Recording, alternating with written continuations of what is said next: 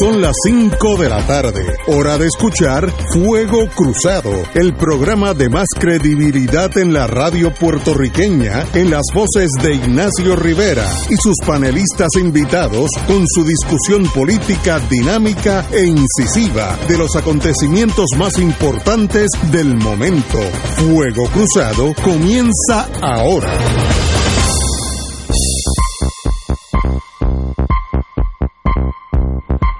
Back in the US of A, amigos y amigas, hoy es martes. Tenemos con nosotros a don Arturo Hernández a mi izquierda, literalmente a mi izquierda. Siempre a tu izquierda. Saludos, Ignacio. A, a Lalo. y- Eduardo Lalo, no Muy buenas tardes. de frente, Arturo. enfrentándose a mí. Arturo Ignacio, un placer estar de vuelta porque no estuve el martes pasado. Eh, eh, un privilegio tenerlos aquí. Eh, Wilma. Wilma, ¿estás en la línea? Sí, aquí estoy. Esto- ajá, ya te habías olvidado de mí. Saludos, Wilma. ¿Estás aquí? No, no, estamos reclamándote. es no, que no, no, no, no te estaba oyendo porque esto estaba apagado. Yo, sabes, lo- la tecnología no es lo mío. Este, ahora, ahora hay una bombillita azul, quiere decir que puedes hablar. Pues muy bien, pues estoy aquí un poco ronca, pero estoy aquí. Aunque el colorcito es indicativo de muchas Azul. cosas negativas Sí, últimamente. pero puedes hablar. Pero qué bueno, Wilma, tenerte aquí. Eh, bueno, Gracias. Saludos a Arturo y a Lalo. Gracias, Igualmente. Igual a ti, Wilma. la señora gobernadora en el proceso de atornillamiento, que si no eres puertorriqueño no entiendes esa palabra, acaba de nombrar al licenciado Osvaldo Soto a la oficina del Contralor. Como saben, la Contralora Ja- Yasmín, mm, se me olvida su apellido, Valdivieso, Luke, no, Valdivieso, eh, estaba holding over, por tanto, en cuanto juramente este compañero abogado Osvaldo Soto, pues ella deja de serlo. Quiero mirar para atrás unos 10 años. Esta, esta contadora ha hecho un trabajo excelente. Bolas, bolas, strike, strike. Yo que conozco varios de las personas que están allí auditando, me dicen que nunca ha habido una persona más competente y más neutral que ella. Así es que a la señora eh, auditora y creo que es licenciada también Jazmín, Jazmín Valdivieso, un privilegio que usted haya servido a Puerto Rico también por 10 años.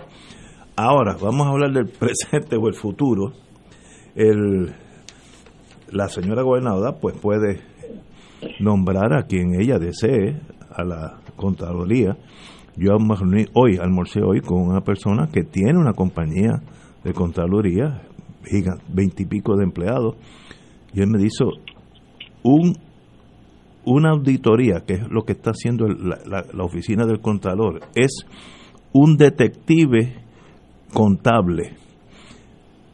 Con tu conocimiento de contabilidad, tú eres, te tornas detective, vas a buscar dónde están los muertos, dónde están las mentiras. Eh, tal partida, por ejemplo, un caso que me dijo eh, una empresa privada, eh, arreglo de techo de la tienda de Santa Cruz, Roof Repairs, Roof Repairs Croy. Pues él mandó a alguien allí, no se había arreglado ese techo. Entonces, pues los 24 mil dólares eh, se los tumbó alguien. Eso es un detective que es auditor.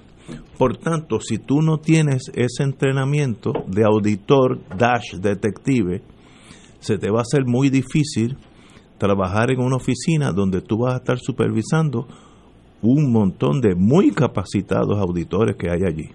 Eh, me lo dijo este amigo mío que yo de esa oficina no sé nada, me dice, allí hay gente que sabe muchísimo, que afuera ganarían el doble o el triple, pero por razones tal vez de servicio público están allí. Eh, yo no sé, para mí es otra decepción de la señora gobernadora, eh, ya que, ¿por qué nombrar a alguien que abiertamente, obviamente no está cualificado? Hay tanta gente mega cualificada, empezando allí mismo, allí mismo en la oficina del contador, hay gente que merecen ser lo- los jefes. Así es que de verdad para mí es un misterio esto, es un acto de política, estaba pensando en inglés, la pequeña política, esa cosa de poner los míos, aunque el resultado sea nefasto para el país, y a mí me... Ignacio, pero ¿cómo tú vas a decir eso? si él dijo que, que sus eh, requisitos excedían, excedieron los requisitos de la plaza, Bueno, pero sus eh, cualificaciones. eso subraya y pone en bold y en itálica, si fuera una computadora, el hecho de que esto es política porque no es cierto. Yo no puedo nombrar gobernador, jefe de cirugía en el centro médico a alguien que no es médico. Pero si no hay hospital y no hay quirófano, pueden nombrarlo. Es que, este, de verdad, Lalo, que tú eres alguien muy especial, pero pues muy especial porque si no hay hospital, pues, ¿para? Pues para podemos nombrarlo porque Pues, es un título. Pero, ¿qué tan rápido se tornó, pol- se tornó política? Lo que dicen en inglés, the little politics of life, la, la- la cosa pequeña de la política. Esta se- eh, señora fiscal, que fue una vida entera de fiscalía, yo tuve uno o dos encontronazos con ella en Bayamón, muy noble, muy capacitada, muy tranquila, quejas ninguna. En la Secretaría de Justicia yo no la conocía, así que no, no, no puedo decir nada, pero como gobernadora ya brincó al swimming pool de la política y va a atornillar a todo el mundo que le fue leal a ella para irse para... Pero habría que preguntarse, eh, Ignacio, ¿cuál es el propósito? Porque, eh, digo, yo lo estoy preguntando genuinamente, no es retórico, porque ella perdió las primarias. En cuestión de una semana va a dejar el cargo. En, en- en- no, enero 3.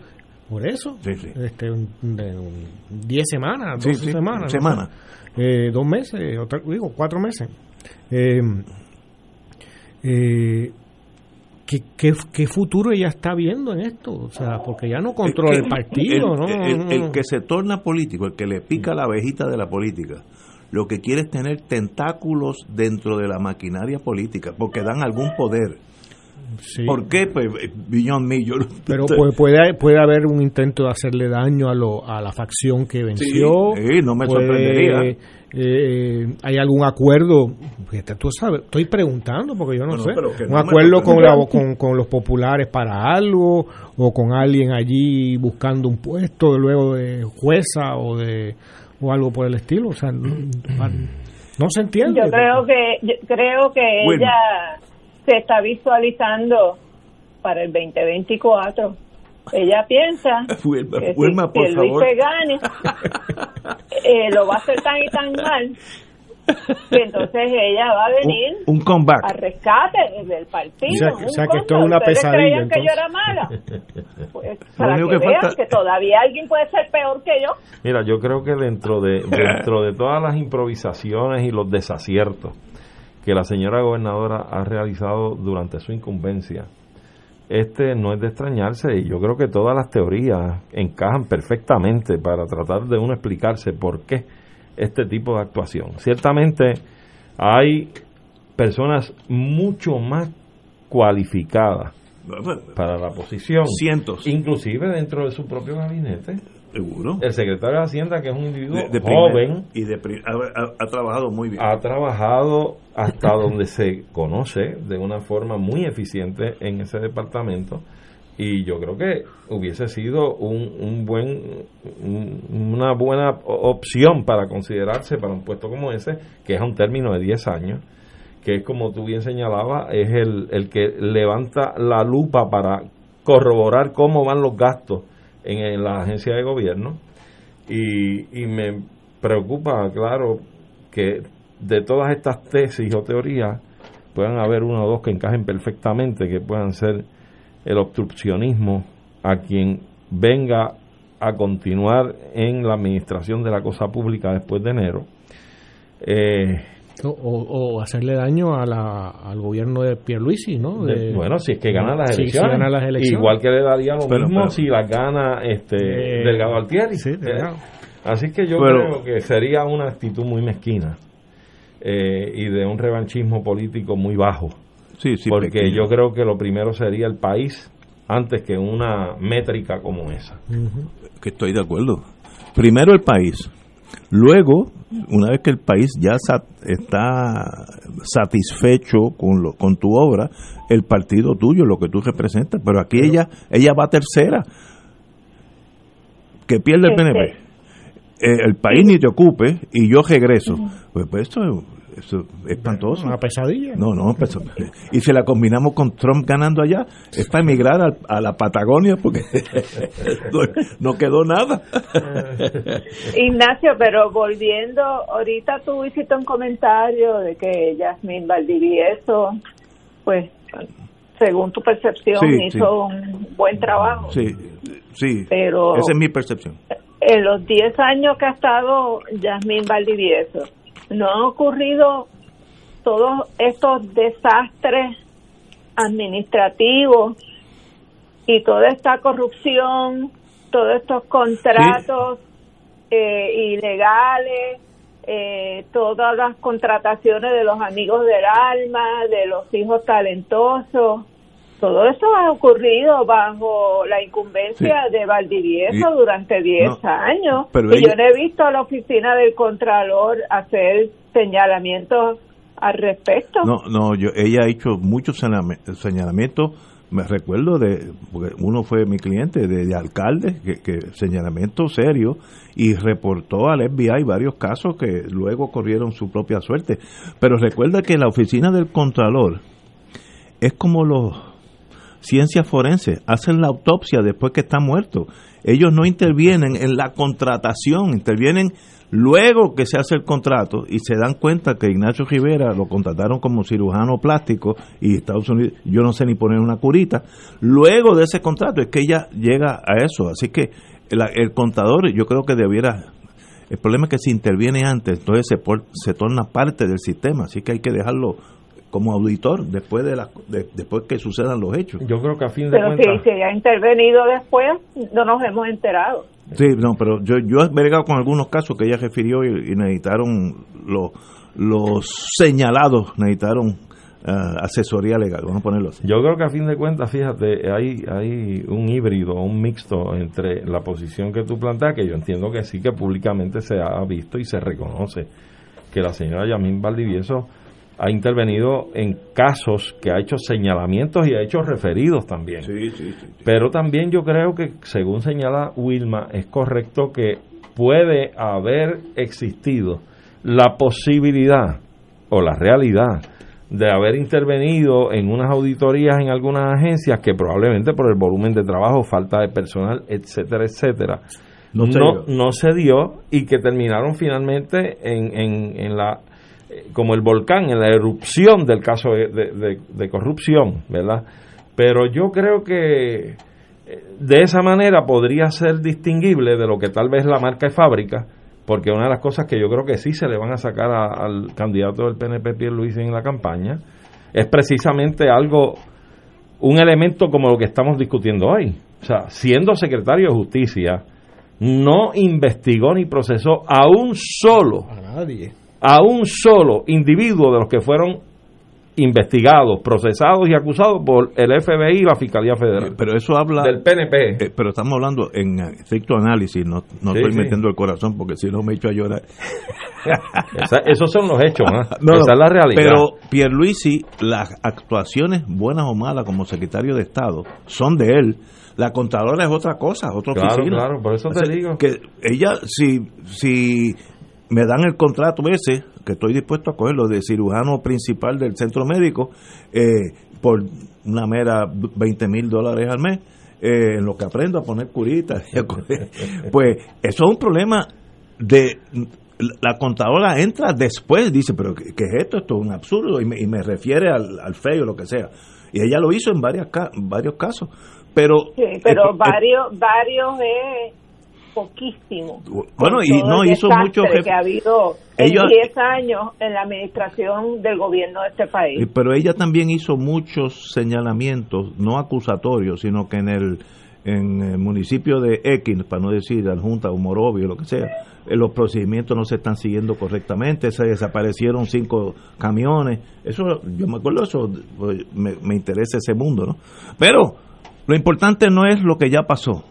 Ya, eh, ya- lo que habrá de venir. lo que viene y lo que viene una persona por buena persona que sea y puede ser hermano mío pero no tiene la preparación básica para manejar una firma de auditoría que eso es lo que es esa oficina no política, una firma de auditores. Si usted no es auditor, yo no puedo manejar una línea aérea si yo no sé volar un avión, porque no, no, sé qué pasa allí, cuáles son los problemas. Pero Ignacio, también es importante lo que ya pasó, o mejor dicho, lo que no ha pasado. Porque si, como bien señala Wilma, perdonando, eh, ¿verdad? es que uno salta con el asunto, pero sí, como bien señala Wilma, ha habido tantos y tantos casos que sí se pudieron haber auditado, investigado, etcétera, no se hizo, pues entonces eso nos sirve de telón de fondo para entonces ver que gravita un precisamente un elemento de urgencia, de gravedad ante el nombramiento de ahora, que carece de las herramientas y las pericias para poder dirigir eh, una oficina como esta, una dependencia como esta, que en efecto necesita ponerse los pantalones largos y las botas arriba. Pero, si no tiene conocimiento, por, buena intención que tenga. Ah, pero chicos, pero pues, tenemos una tradición de buena intención. Ricky Rosselló tenía buena intención y eh, este, Alejandro tenía buena intención. Y en la legislatura ahí todas esas bancas están llenas de gente con buena intención, sin educación, sin capacidad, pero tienen buena intención. No, y hay dos o tres que son naturales. No, quiere, no, hace falta.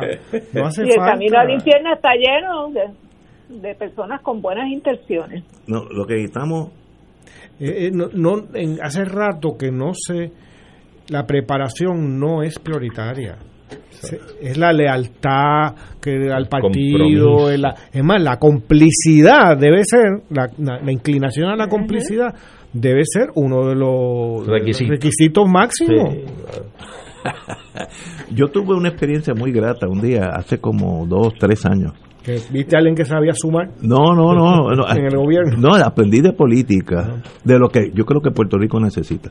En al siglo XX, hace dos o tres años, llegó un muchacho bien, muy bien parecido, se parecía a Cary Grant y eh, era mozo, estaba empezando y pues, dijo dos o tres palabras y sabíamos que venía de Cuba y entonces acababa de llegar hace dos o tres semanas de, antes que empezó a trabajar. Y un día yo llegué tarde porque venía de corte y entonces estaba almorzando solo y él había ya terminado su ronda y yo le invité, aquí para conocer de ti, etcétera, y hablamos de Cuba. Y él salió con una lotería, yo no sabía ni que había eso, que había unos, unos números que daban Y él cayó en uno de esos números y se vino. Y yo, bueno, ¿y por qué te viniste? Yo buscando el ángulo político me dice, mire, que yo estaba, yo quería vivir una vida diferente. En Cuba la, la necesidad económica es, es, bárbara. Este, y yo estaba empezando a vivir y yo tengo un primo que vive en Madrid y él me decía cosas, la fotografía me demostraba cómo se podía vivir y yo pues decidí jugármela. Estoy aquí con mira eventualmente a irme a España, que de paso se fue. Eh, y yo terminamos en la política. Bueno, háblame de Fidel Castro. Me dice, mire, pero le voy a decir la verdad. Esto no lo repita nadie. La verdad es la siguiente. En Cuba casi nadie tiene problemas con Fidel Castro. Fidel Castro todavía estaba vivo, así es que no sé los años, hay que ajustarlo, pero todavía estaba vivo. Casi nadie tiene problemas con él. Porque Fidel Castro cuando nos habla, dice la verdad. Y cuando llegamos al periodo especial, dijo, nos hemos quedado solos, la vamos a pasar mal, pero triunfaremos al final. No tenemos aliados, no tenemos amigos. Eh, Cuba en este momento está aislada de todo el mundo, porque la Unión Soviética desapareció. Y cuando vinieron cosas mejores, eh, él explicaba, pues ahora vamos a tener electricidad un día sí, un día no, porque no tenemos petróleo, porque eh, Venezuela todavía no nos ha... Luego vino, se mejoró la cosa. Yo creo que Puerto Rico necesita eso. Alguien que tú digas, a mí no me gusta ni su partido, ni el uniforme que usa, ni si tiene hombre, si tiene barba, o los tacos altos que usa si es mujer. Pero cuando me dice la verdad, es la verdad. Y eso yo, todo lo que pido de un gobernador es eso, o, gobernadora. Dígame la verdad. Y en Puerto Rico está cubierto con una sombrilla de mentira hace décadas. Hay una excepción a todo eso. ¿eh? Nosotros y me incluyo yo como independentista, siempre hemos históricamente dicho la verdad. El país está muy acostumbrado a, a, guiarse por la mentira y el miedo y la confusión. estoy hablando del directo. Pero ese gobernador que tú quisieras que, que dijera la verdad, eso esa verdad se expresaría en oraciones completas y comprensibles o, o, porque ese también es otro problema porque a lo mejor quieren decir la verdad pero son incapaces de identificarla y de expresarla. Estoy de acuerdo contigo. Necesitamos esa persona para no decir ni hombre ni mujer que uno confíe que está en la fortaleza mirando la realidad política, económica, social de Puerto Rico y cuando habla por el micrófono, aunque sea una vez cada dos meses, no cada 24 horas por la cuestión esta plebiscitaria de, de, relaciones, eh, uno dice, esto es lo que nos va a pasar. Y, eso es excelente. Y lo, ves en el panorama. No, no. no. En el horizonte no veo ni un barquito, ni un barquito. Tú, no, tú no crees que pueda ser Pierluisi, el que te diga la verdad. De verdad. Ay, Dios mío, qué malo, qué malo. Carlos Delgado, ¿cómo se llama? Carlos, Carlos Delgado. Delgado, Que nunca un apellido mejor para una persona, porque eh, eh, tiene la complejidad o, lugar pues, bastante yo en este momento en este momento todos los políticos que yo conozco en este momento no los conozco la mitad no los conozco personalmente padecen de la visión en inglés le llaman Madison Avenue Approach que es los publicistas te corren la vida y entonces te dicen, mira, no te pongas esa camisa con, con bolitas azules porque te ves mal. Póntela con bolitas coloradas. Ahí te, la pones con bolitas. No digas, fulanito, que no baje la bandera porque fíjate, tiene unos enemigos. Ignora que se murió. Entonces, el gobernador de verdad es el publicista. Necesitamos que alguien que. Gandhi nunca tuvo un publicista al lado y hizo un país, una, una patria. Fíjate que, mal escogimos, que, no escogieron a Wanda en, la primaria, los, los PNP. Como te dije, como, te dije al principio, veo, miro al horizonte, no veo ni un humito de un barco. No, no es el barco, ni un humito, nada, nada. Que estamos acostumbrados, estamos en manos desde hace décadas de décadas de, esa práctica. Pero eso, es, eso es fatal. Pues claro, fatal. Y lo que tú dices es lo correcto. O sea, eh, se ha convertido una carrera más que de los candidatos de las agencias de publicidad, los publicistas. Y uno ejemplo que tenemos y que fue issue, se discutió públicamente, fue la candidatura y toda su carrera política de el padre de Ricardo Rosselló, don Pedro Rosselló.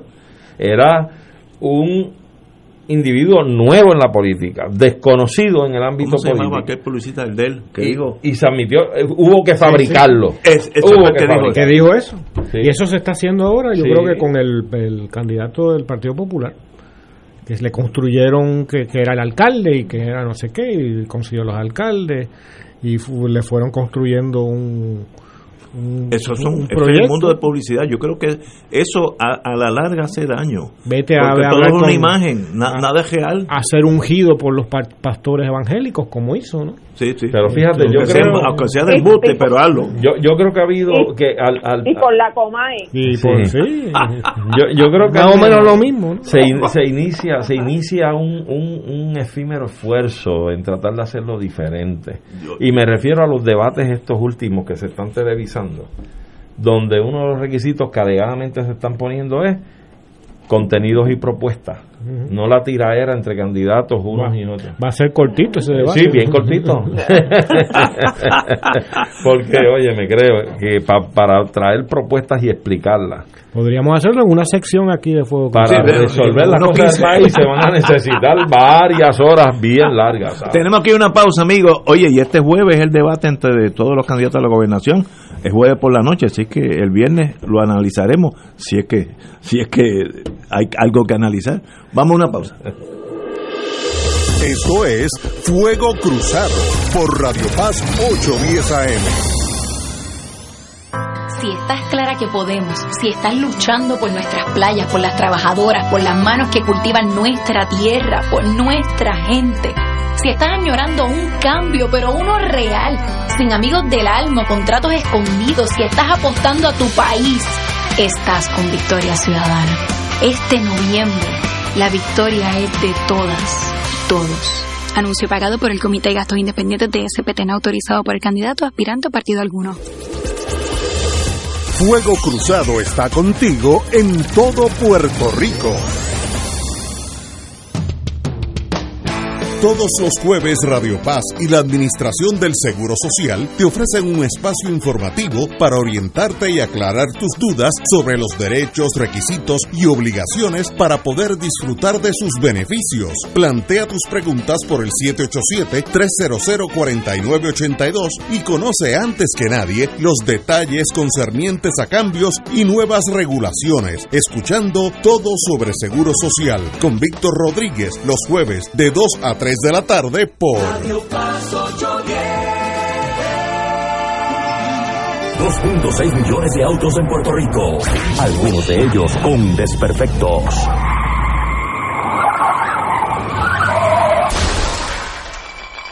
Autocontrol. Tu carro. Tu carro. Tu mundo. Lunes a viernes a las 11 de la mañana por Radio Paz 810 AM. Cada sábado de 9 a 11 de la mañana tendrás un encuentro con De Frente con la Verdad, donde se discuten asuntos que tocan de cerca la actualidad en todas sus perspectivas, las historias que afectan a tu diario vivir, estos y otros temas analizados desde el punto de vista evangélico. De Frente con la Verdad, todos los sábados de 9 a 11 de la mañana por Radio Paz 810. Te invitamos todos los domingos a la una de la tarde por Radio Paz 810 AM y los sábados a las 7 de la mañana por Oro 92.5 Cuidando la Creación con la hermana Lisi y sus colaboradores. Entrevista, mensajes educativos y dándole voz a grupos que ayudan a cuidar la creación en el mundo. Recuerda por Radio Paz 810 AM, una de la tarde, domingo, sábado por Oro 92.5 FM a las 7 de la mañana.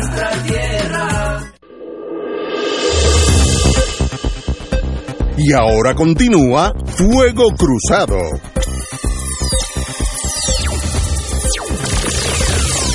Reg- regresamos, amigos y amigas. Tengo una pregunta aquí incómoda para el compañero Lalo. Se inscribió. Sí, sí, yo me inscribí. Me bueno, me, alguien me sacó de las listas. Parece que no querían que votara. Fíjate, eso no me extraña. Yo conozco a los muchachos. Pero yo, he votado muy poco, muy pocas veces. Pero te reinscribiste. Me reinscribí, sí. ¿Cómo te fue eso? Una- Bueno, fíjate, fue una experiencia curiosa. Eh, tuve, llamé a alguien que me ayudara que, y que me refirió a, a- a un- a una señora que me, me orientó y me dijo, mira, vete a esta escuela. Y la escuela era en Caimito. Y, y es sorprendente porque iba para allá, yo estaba por Caimito, he cruzado por ahí, Sí. he ido a sitios, pero es un barrio muy grande, ¿no? Y, y- y- pero voy subiendo cuestas y subiendo cuestas y, y- y, bueno, mi carro que es un carrito chiquito pero es de cambio iba literalmente en primera en varias zonas porque las cuestas eran No era camino a Morcelo, en Caimito. Eh, ahí mismo y, y, y, y yo digo, ¿cómo puede ser aquí? Y llegué pues gracias a la tecnología, esto de GPS y demás, pues si, Si no, no hubiera llegado. no hubiera llegado. ¿Cómo poner de todas las escuelas posibles, alternativas posibles, poner un centro de inscripción En ese. en ese lugar En que hay que jalar para arriba de sé. una manera y, y, y que no es fácil de acceso? O Y si, y porque- si subías un chinchín más, Lalo, veías toda la zona metropolitana y la costa norte. Sí, sí, no, sí, desde la desde valles donde esperaba eh, se veía bastante. Bueno, me atendieron muy bien, la verdad, tal, pero para que tengan una idea de cómo están las cosas, yo llegué como a las 9 y 10 o algo así, y estaban atendiendo al número 9, y yo tenía el 16, y salí dos horas y media después. Entonces, tenían, cuando uno entra, y ahí la, la verdad que todos los empleados muy amables y muy agradables, pero eh, una comisión o una junta de inscripción permanente en ese sitio recóndito todo, y tenían cuatro, tres computadoras tenían, ninguna funcionaba. Entonces en la mañana me explica una empleada que recibía, cuando llegaron tuvieron, em- tardaron en empezar porque tuvieron que ir a buscar una computadora portátil a no sé dónde, y esa era la única que funcionaba. Y también decían que el sistema estaba lento. Yo lo que pensaba en el edificio de la, la Comisión Estatal de Elecciones, ¿no?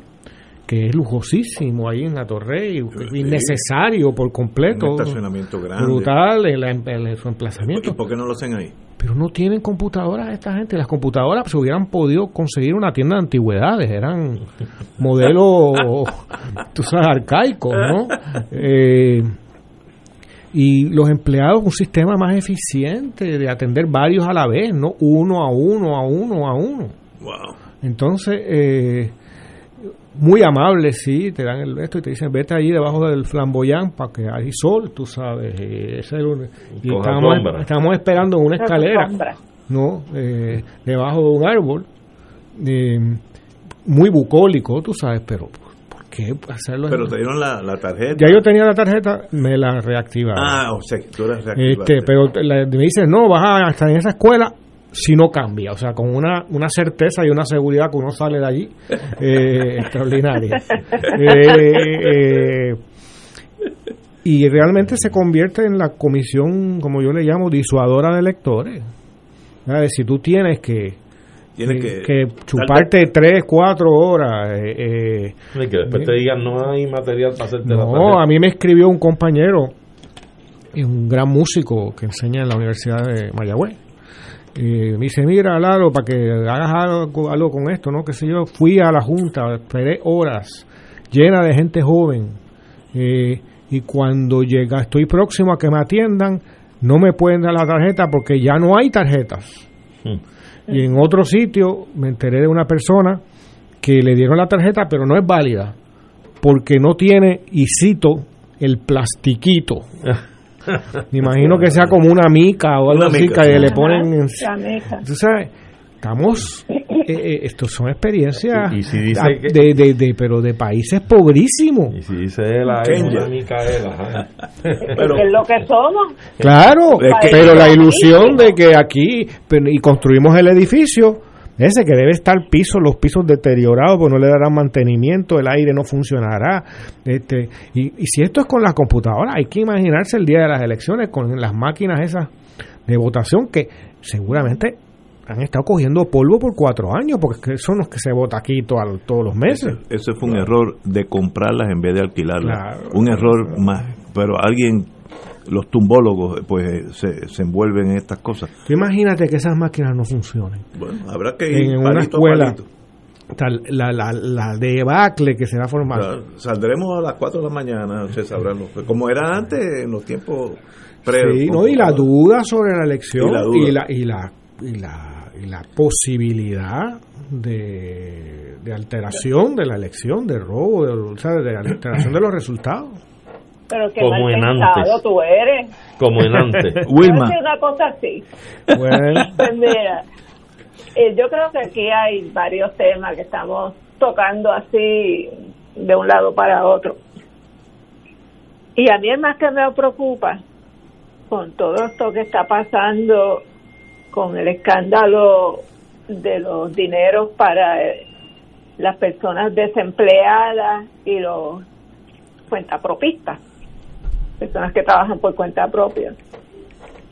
Cuando tú tienes de 130 mil empleados del gobierno y el cálculo es que entre 10 a 15 mil de esos empleados que estaban cobrando su salario mientras estaban en su casa, que además eh, hicieron solicitudes de Y consiguieron dinero de púa sin tener absolutamente ningún derecho para ello. y eso es entre 10 o 15 mil personas, estás hablando casi de un 10% de la fuerza trabajadora en el gobierno. Y ni hablar de todos los esquemas que hay al exterior del gobierno lo, porque aquí se montaron centros, y esto a mí me consta de propio conocimiento por personas que me lo comentaron. Bueno, no, me, no de propio conocimiento porque yo no lo vi, es prueba de referencia, pero la persona que me lo contó me merece credibilidad. De personas que se dedicaban a llenarle la solicitud eh, por cobrar un por ciento y, y eh, pues pues aquí no pasa nada. O sea eh, esos cientos de personas trabajaron de esa manera las solicitudes de púas. Los que lo hicimos por la vía legal todavía estamos esperando que nos manden los chavos. Este y pero es un problema de la de la fibra moral de los valores de esta sociedad donde están diciendo que casi 100 mil personas defraudaron el erario en estas solicitudes de púa. Entonces tú tienes a una persona como nuestra comisionada residente, Jennifer González, que dice, ah, se van a afectar los fondos federales por lo que ha pasado con el PUA. Pero, ¿quiénes son los que crearon esa cultura de corrupción, de consumismo desenfrenado, de clientelismo político.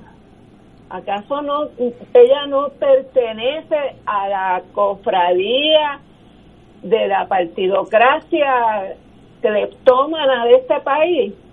¿Acaso no han arrestado a sus compañeros de la legislatura y no la hemos visto preocupada por los que se van a perder, fondos federales porque tenemos un gobierno donde la corrupción eh, sencillamente se manifiesta libre e impunemente. Lo único libre que hay en este país es la corrupción de los partidos que se toma, han tomado el turno aquí en las últimas décadas.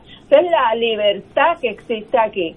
Esa es la democracia que existe que existe aquí es la de esos dos partidos que controlando el gobierno se han se han despachado con la cuchara grande, con lo que se supone que sean dinero para ayudar al pueblo. Entonces, cuando tú tienes a, a, una, a un 60% de la población bajo los niveles de pobreza, un 58% de nuestros niños viviendo en pobreza, y tú ves como este despilfarro continúa sin controles y que no les llega a los que verdaderamente necesitan las ayudas.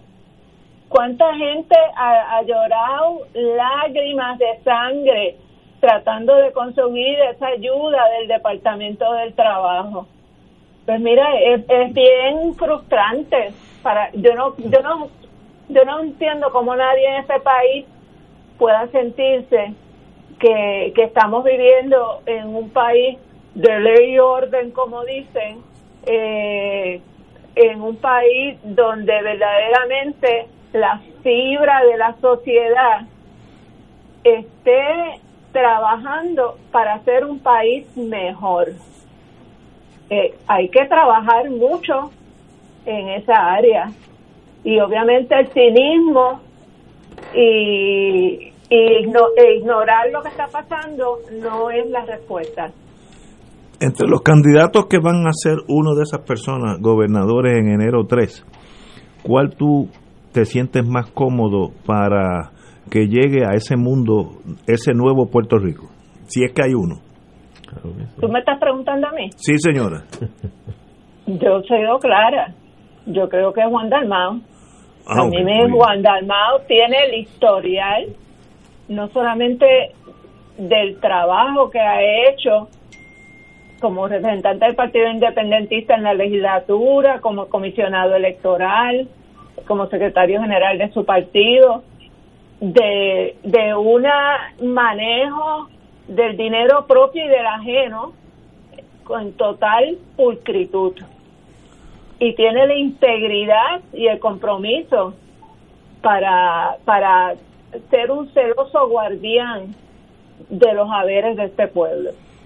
Yo no creo que nadie aquí en la mesa pueda discrepar de eso, de la de la, lo que promete Juan Dalmao, eh, pero sabemos que la posibilidad de, de sobrepasar el 5% del voto es casi un sueño. Espero que saque 10 o 15, porque así de bueno es. Espero que saque un 80. Sí, pero, pero eso no va a pasar, hay que manejar algo de realidad. Eh, pero fíjate, lo que está detrás de, todo esto, que Wilma lo está expresando en relación a unos aspectos del gobierno y de la sociedad, está ocurriendo de manera generalizada. ¿Cómo poder respetar y tomar en serio candidatos de partidos que o llegan al gobierno cuando, por ejemplo, hay exactamente según lo que vi aquí en, el, en primera hora, hace unos días, 100.412 estudiantes del sistema de educación pública que no han recibido los módulos, que eso es, vamos a traducirlo, un módulo es que le entregan unos papeles a los padres y al estudiante para que los padres se encarguen de darle, darle la educación al hijo porque no tienen computadora o señal o lo que fuera. O sea, que ya la educación por internet, o sea, ya es una debilitación del proceso educativo. Esto es una debilitación mayor, no hasta casi la inexistencia en muchos casos. Y aquí recordaba Alejandro Torres, ¿no? hace unas semanas, ¿no? Que 22 mil, más de 22 mil estudiantes no tomaron una sola clase en el semestre anterior. Eh, estos módulos se los dieron a empresas privadas, habiendo imprenta del Departamento de Educación o, u otras imprentas del gobierno. ¿Por qué no hacen ese trabajo? Las imprentas no pueden entregar el trabajo a tiempo y se va a entregar, se espera que se entregue en octubre las clases empezaron en agosto, agosto, septiembre, octubre, ya el semestre prácticamente pasó. Y esos, estos son estudiantes que, que van a haber perdido un año escolar completo, por lo menos. No sabemos lo que va a pasar el semestre que viene a partir del 2021. La pandemia puede seguir hasta el año completo ese. ¿No? Este, no se le puede proveer educación así a decenas y decenas de miles de estudiantes. Igual que no se le puede proveer este salud o no se le puede proveer, no se pueden proveer buena transportación. Es increíble que el tren urbano y las guaguas estén eh, sin funcionar. Este, como si todo el mundo tuviera la posibilidad de moverse en automóvil y todo, que hasta las filas del desempleo se hacían en, en servicarro y que si uno era un, un sencillo peatón, como hay miles de personas que hacía, y con una sombría se paraba detrás de un carro, hacer es más no te iban a dejar porque no tienes carro este eh, la seguridad absurda esta que vemos. O sea que es un gobierno colapsado es un estado fallido. Sin embargo tenemos a una población entrenada para identificar como perros de Pablo para entre para ver el rojo y el azul y ver y pensar que eso es un compromiso identitario que yo soy azul porque mi familia lo era que yo soy el rojo porque mi familia lo era. Y aunque eso se está debilitando cada vez más, y ese debe ser el objetivo de estas elecciones, debilitar ese bipartidismo cerril, ¿no? Y, y, mercenario para aquellos que lo, lo dirigen, eh, este, sigue existiendo. Y por eso un buen candidato eh, no llega al 5%. No llega al 5%. Este, ojalá lo sobrepase, pero pero la no tiene posibilidad de aparentemente de, ganar, no se ven. Ninguna. ¿Entiendes? Hablando en serio. Claro. Entonces, pues es absurdo. Eh, es absurdo, hemos sido entrenados y ahí es donde está también el colonialismo, ¿no? Hemos sido entrenados para literalmente ser fieles a los que no no a los que no tienen lealtad con nosotros. Mira, no obstante, perdonándome Ignacio, aquí ha habido varios fenómenos. Primero, Lalo menciona el asunto, por ejemplo, de la educación. Peor aún, para agravar más la situación, ¿dónde está el plan B? O sea, bueno, ¿dónde está el plan A? el plan A fracasó, o sea, no ha habido la estructura para dar las clases. Pero Ignacio tiene ah. dos lados, hay gente que no tiene ninguno. aquí donde se ha programado para resolver el problema de esos muchachos que no han tenido clases, o sea, ¿dónde está el plan para decir en el 2021 de tal a tal punto nosotros vamos a establecer este esta estructura para corregir la deficiencia que hemos tenido en el 20? Arturo, tienes toda la razón, no, no hay nada. Entonces, Entonces, No hay nada, que no hay plan de país, justo. Tú te coges Ninguno. esto de los de los de las decenas de miles de trabajadores del gobierno, del em- de empleados públicos. Señalaba Wilma, entre 10 y 15, ponse- pon de 12 a 13 mil empleados identificados como que cogieron el PUA indebidamente, porque si son empleados no están desempleados. Vamos a empezar por ahí. Pero esto, esto, sobre esto gravita también el elemento que ha habido en las últimas décadas del acomodo. Empezamos así el programa hoy, el atornillamiento. El acomodo en plazas de empleo público de personas afines a mi partido político. Aquí el servicio público no es el elemento fundamental. La complicidad. Es la complicidad, lo que tú siempre has señalado.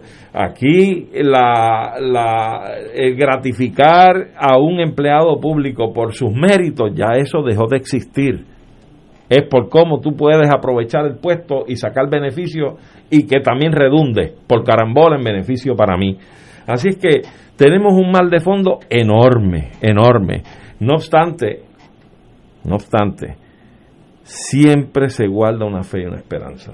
Aquí hemos visto cómo se han estado inscribiendo últimamente muchos jóvenes, muchos jóvenes y mucha gente ya mayor de edad que estaban inactivos o que nunca habían votado y se están se están este, inscribiendo.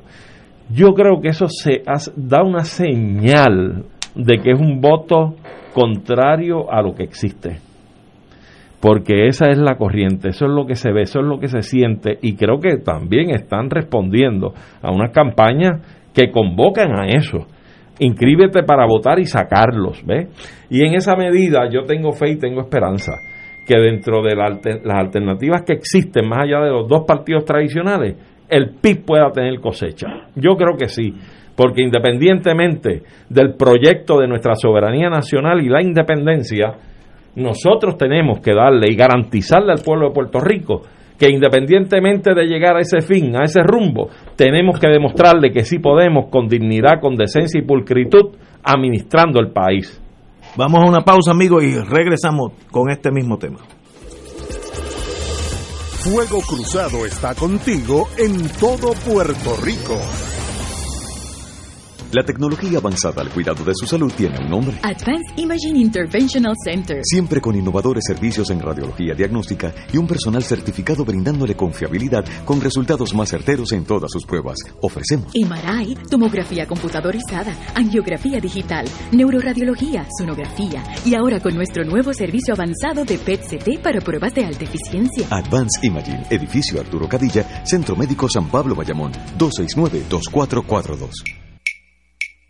De todo un poco, con Manolo Almeida, el más ameno en tus mañanas por Radio Paz 810 AM, de martes a viernes a las 9 de la mañana. Notas positivas, salud, ambiente, negocios y entretenimiento. Manolo Almeida, doctora Bárbara Bustillo y la periodista Frances Ryan. De todo un poco, martes a viernes por Radio Paz.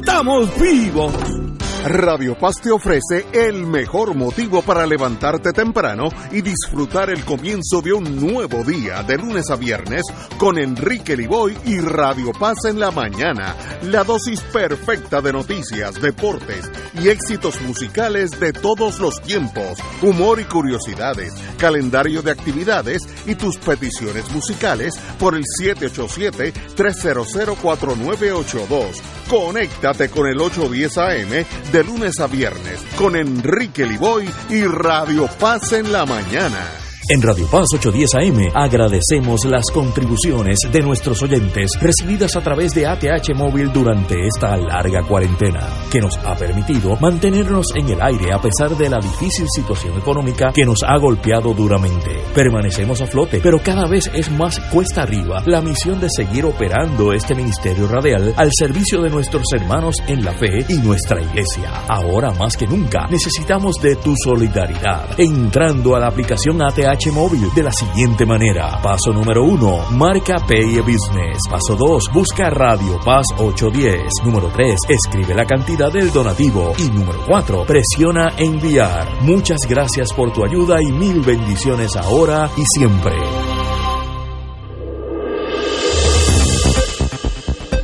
Y ahora continúa Fuego Cruzado.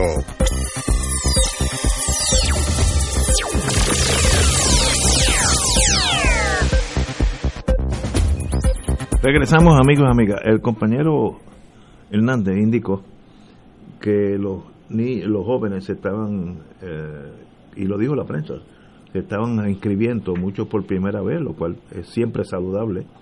Eh, el nuevo día dice, a fin de cuentas, eh, se registraron ayer, hasta ayer, dos y media. Esto varía un poquito, pero no, no va a variar gran cosa.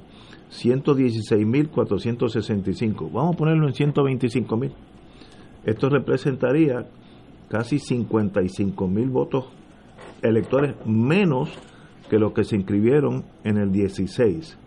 Y los reactivados, entre ellos el compañero Lalo, eh, fueron 75.478, es decir, 53.000 votos menos que los, de los, que los del 16. Así que hemos perdido la, la, la población apta para votar es más pequeña en el 20 que en el 16. Y uno dice, bueno, ¿será que mucha gente que no votó por las últimas dos veces eh, se quedó en su casa y no quiere votar? Eh, porque el que está inscrito, aunque no vaya a votar, sigue inscrito. Y también aquí yo creo que está otra tendencia que ya se vio claramente en la última elección.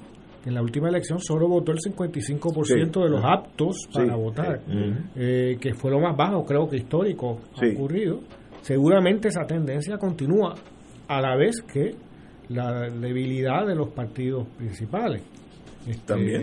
entonces, La inmigración es otro la factor, inmigración, es otro factor. eh, y eso hace que la situación posible de esta elección eh, sea difícil de predecir, porque hay una serie de condiciones que no son las habituales Cierto. y que no han estado. Pero Es hay, muy más, difícil. hay más opciones, se reparte el bizcocho probablemente más.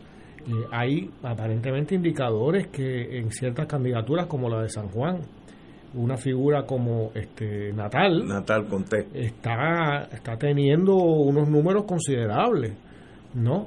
Eh, todo el mundo habla de que viene de Dalmao. Este, es- es- esperarse que, que, que su, que- reciba un número mayor de votos de lo habitual de ese partido. Eh, Victoria Ciudadana, pues es difícil precisar que, que- cómo va a ser, pero hay, qué sé yo, son- sondeos. De, un- yo vi algo de, de un programa de televisión que votaron treinta y pico mil personas Un montón. un montón, no es científico para nada, Claro. pero creo que estaba en primer lugar o segundo lugar Victoria Ciudadana. Entonces, eh, eh, Es eh, que no, eso- sorprendente esas tendencias, ¿no? Entonces, no sabemos, falta todavía también, hay una cuestión emotiva de, de qué puede pasar de aquí a que se acerquen las elecciones. Sí, y sí, puede el voto protesta, sí. puede eh, aumentar dramáticamente y voto protesta no es votar por el PPD este, eh, en este yo creo que aquí se ha invertido la tortilla no esto de hablar del voto útil que se habló de manera tan asquerosa por tantas veces no porque es una forma de, de cooptar el, deseo electoral de la gente no pero el, los- el, el- el voto útil está fuera del bipartidismo en este momento Mm. Pero, eh, es aún que- si no ganas, pero estás votando para debilitar el problema del país, ¿no? Y, y, y en ese sentido, el, el PPD, PNP se ha convertido en una especie de cesto, una especie de zafacón de votos, que tú tiras ahí el voto y se pierde, porque tenemos el eh, un gobierno estilo como el de este cuatrenio, que, es- que es así indescriptible lo que ha pasado de Ricardo Rosselló a Wanda. Entonces, eso, votar por un PNP que está que va a hacer eso, o un PPD que va a hacer su versión de eso, es votar el voto en un zafacón.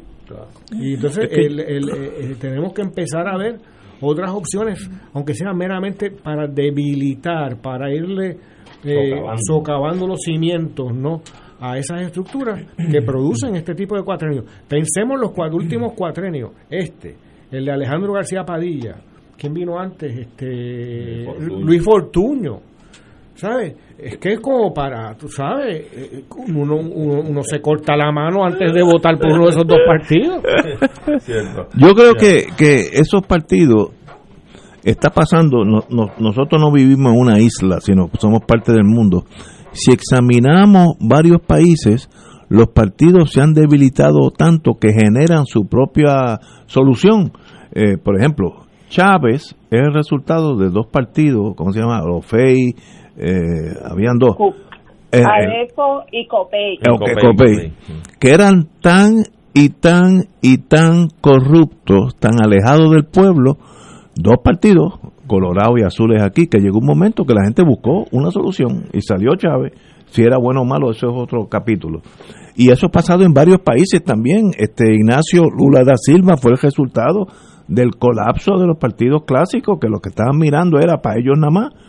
Eh, y, y eso, pues, Puerto Rico no va a ser excepción.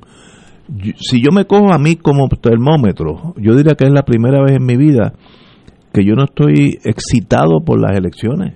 Oye, te ha tomado tiempo. No, no, un poquito. Mucho tiempo. y fíjate, no dije más nada, no estoy excitado, no quiere decir. Pero, fíjate, Ignacio, Pero me, me siento. Estás dudando, estás me- dudando. no, es que me importante. siento. Triste es la palabra. No, es deprimente. Deprimente es la palabra. Yo me siento como, oye, pero ¿y por qué esto me está pasando? Todos tenemos memoria, Ignacio, todos nos acordamos por las limitaciones coloniales que haya tenido Puerto Rico.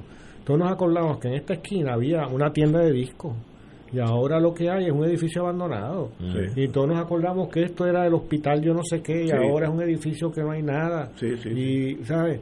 Eh, Las escuelas privadas que han cerrado Los montones. restaurantes, Los los, restaurantes. los- los sitios de, de diversión, que esto eh, uno podía venir a este parque y ahora es un parque vallado. El parque lineal, ese que era por, por encima de, de- de- que llegaba de Atorrey Sí, a, a- por el- pa- por el- por el caño. a- al parque Ajá. central, por el caño. Era buenísimo para Que era caminar. buenísimo, Eso yo corrí está por ahí abandonado. por años y tal. Lo tiras a desperdicio, a Sí. que se hunda. pero ¿sabes por qué, verdad? La vitrina está rota y saqueada. Sí, La vitrina de la democracia que quisieron Ah. construir sobre Puerto Rico, próspera, con mucho dinero, mucho avance social, Pues eso eso, es. se acabó. Pues yo nunca, acabó. mira, de verdad, y yo era, lo admito, y, y un matrimonio me ayudó mucho a civilizarme. Yo era falangista en mis tiempos, Yo no lo admito y me da esta vergüenza decirlo, pero ese hombre ya no soy yo. Entonces, si tuviera otra cosa de agarrarme, pero no hay hay nada. Ay, Entonces, ay, ay. lo que da es una depresión de apear. Varios amigos míos, gente de primera clase, en todos los sentidos, como padres, amigos, etcétera, se apearon de la guagua. No quiere que ni hablemos de política en la mesa, en la mesa. Sí. O sea, No, no me hable de eso porque eso, eso es- pero es que ya ha cambiado. como defensa lo hacen. Ha cambiado el tiempo. ¿Sabes? Si uno se da cuenta, mira los últimos, como acabamos de hacer, lo que acabo de hacer, los últimos gobiernos. No hay esperanza votando No por el. esperanza. O sea, nos damos cuenta de que el- la estabilidad del Estado Libre Asociado no existe ni uno ni otro como Claro. opción. Este, y esto no es cuestión de mira te lo dije, me río de ti, sino que sencillamente eh, eh, eh, Es la es la realidad que nos está cayendo en la cara. El país se deteriora a ojos vistas. Pues no queda otra alternativa, Ignacio. que que si votar por otro, aunque o, o- apearme de la guagua y, pero es y que olvidarme apearse, del mundo. apearse de la guagua es darle poder a ese Sí, es verdad. ¿Entiendes? Ese es el efecto Ent- Entonces, eh, eh, eh, es quitarles poder. Y bueno, vamos a hacer otra cosa. Y hacer otra cosa no es que ahora todos vamos a ser fanáticos del PIB o de Victoria Ciudadana o del Proyecto Dignidad. Correcto. Tú sabes, es que vamos a ver qué haremos, porque va a haber que hacer nuevas cosas. O nuevas nuevas alianzas o nuevas nuevas agrupaciones. Eso toma tiempo. Yo no sé, pero eh, pero esto Wilma. como, como una adicción, como los adictos a heroína, que tienen dos formas de romper. O rompen el frío, que es sumamente doloroso y angustioso y fuerte, Con metadona. o te vas por un tratamiento de metadona, donde se va despegando de la heroína y hasta que dejas la metadona también y ya estás libre de adicción. Pues tienes que bregar así, empezar en estas elecciones a votar por candidatura. Sobre Esa eso es tu mismo. metadona. Esa es tu metadona. Sobre eso mismo que dice Wilma, fíjate, yo entiendo que es algo a lo que apuntaba Lalo en términos de ir socavando y debilitando el bipartidismo. Yo, yo entiendo que ya concluido el término de la inscripción de nuevos electores, eh, probablemente vayamos a ver próximamente una orientación a esa masa joven, de voto joven, de cómo utilizar el voto. Es decir, cómo cruzar líneas, cómo cruzar y buscar candidaturas, etcétera. Y yo creo que el efecto que pueda tener una buena enseñanza o ilustración sobre ese proceso para que ese voto sea útil y no caiga el voto en, en el punto en que te lo van a invalidar. Este, uno de, de los efectos que puede tener eso es que tú metas en la legislatura candidatos de otras eh, formaciones políticas que sean considerables. ¿Ves? Que tú tengas allí dos o tres representantes, dos o tres senadores de formaciones políticas distintas a las tradicionales, eso puede empezar a darte a ti un espacio de, de fuerza para negociar, para hacer cosas diferentes. Vamos a poner lo más burdo, Arturo. Eh, necesitamos candidatos que lleguen al Senado y a la Cámara que sean mejor que Jorge Navarro. Eh, punto. Pero tú has puesto, y, tantos otros. Has puesto un extremo que es casi, casi cualquiera. Pero sale, sale y sale y vuelve a salir. Y va a salir. Y va a salir porque está, es un sitio de Guainabo que lo que habrá repartido es catres o neveras o lo que sea y, o cajas de cerveza. Oye, y, no se ha contagiado con el virus, ¿verdad? Que en salud quede, pero tiene parece que utiliza unos elementos. Tú lo, has visto en los pasquines. Lo mantiene impune. Uno sabe que es él porque lo lee. Porque la persona que sale ahí está como saliendo de la adolescencia. Señores, tenemos que ir a una pausa. Son las 6 de la tarde.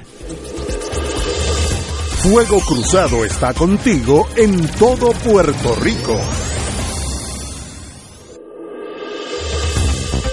Aquí la llama se enciende cada tarde a las 5 porque escuchas Radio Paz 810 AM, WKBM San Juan y retransmite en diferido WOROFM Corozal San Juan, la Casa de Fuego Cruzado, el programa de más credibilidad en la radio puertorriqueña.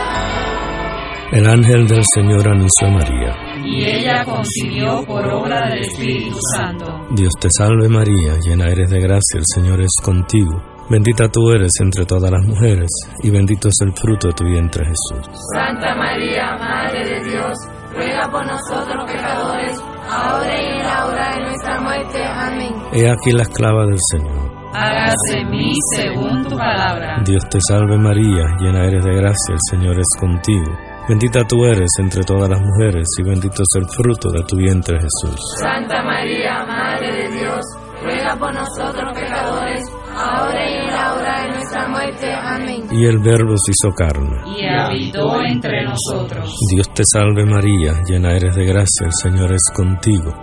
Bendita tú eres entre todas las mujeres, y bendito es el fruto de tu vientre Jesús. Santa María, Madre de Dios, ruega por nosotros pecadores, ahora y en la hora de nuestra muerte. Amén. Ruega por nosotros, Santa Madre de Dios. Para que seamos dignos de alcanzar las promesas de nuestro Señor Jesucristo. Oremos.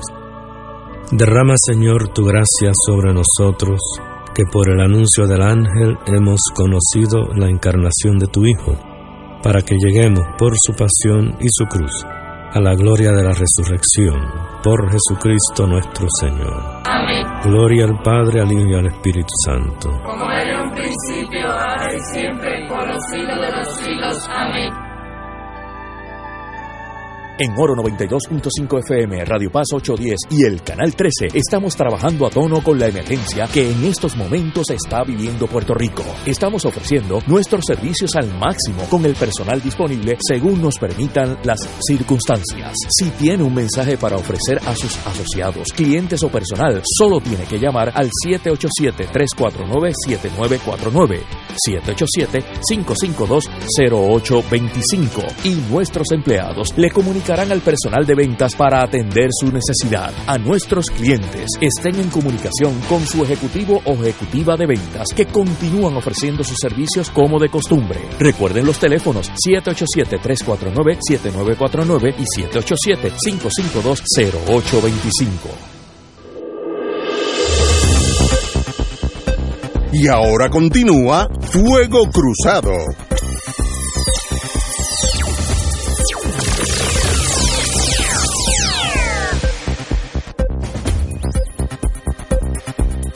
Amigo mío, eh, como uno tiene la tara de ser abogado, vamos a hablar un poquito de abogacía. Porque yo tengo mis dudas sobre esta noticia, que obviamente es escandalosa, de tanta gente solicitando el PUA ilegalmente, etcétera, etcétera. Y es que a mí varias personas de buena fe, gente buena, me solicitaron cuáles eran las reglas para solicitar el PUA. Y vi en sus mentes, eh, en su conversación, que se había generalizado la idea de que era una dádiva que Estados Unidos le estaba dando a todos los afectados por la pandemia, empezando por Estados Unidos y que el requisito de estar desempleado no estaba presente en muchos de ellos. Eh, eso fue varios mozos en el Bio San Juan, algunos que habían perdido el trabajo y otros que seguían trabajando, pero todos pensaban, ¿dónde está el dinero mío? Porque lo que he leído en la prensa es dinero que nos está ayudando para ayudar a la economía. Así que en esos miles de casos, y estoy seguro que en Estados Unidos también, va a haber un, un porcentaje, esta es mi estima, eh, alto de gente que de verdad no cometieron un fraude a propósito, pusieron la verdad. Sin menrea. Sin menrea. No, no, sin mente, sin mentalidad criminal.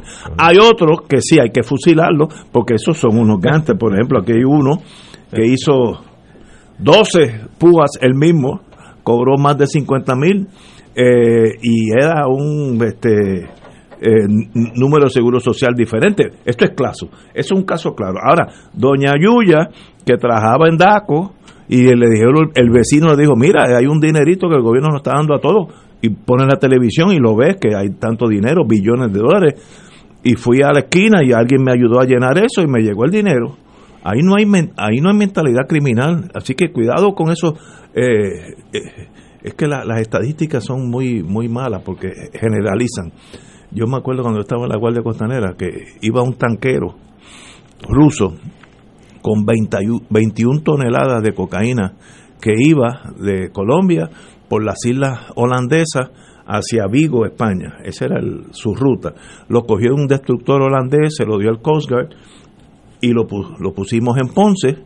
Y entonces estadísticamente en Puerto Rico se capturaron 21 toneladas de cocaína para los efectos de, cocaína. Esa cocaína nunca venía para acá. Así que, pero pero el que lee eso... Y no, fue detenido en aguas No, no, fue porque los holandeses no tienen la facilidad de nosotros de traerlo, etcétera Y en ese caso yo intervine, 21 toneladas.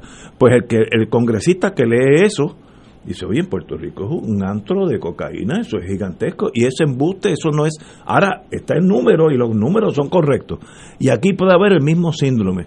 En el PAO hay mucha gente que pensó que eso era para todo el mundo, para ayudar a la economía.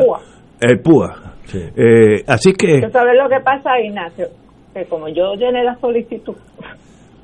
Ten cuidado, que, no, no te incrimines. es un poco difícil tuve entender que eso era una dádiva que te estaban dando. no, pero es que tú, eres abogada, tú estás hablando, doña Yuya. Exigían una información bien básica. Sí. O sea, para tú poder recibir ayuda como empleado por cuenta propia, tenías que demostrar que estabas trabajando por cuenta propia y tenías que someter documentos como tus planillas y tenías que hacer un cálculo de lo que tú proyectabas que ibas a ganarte en este año.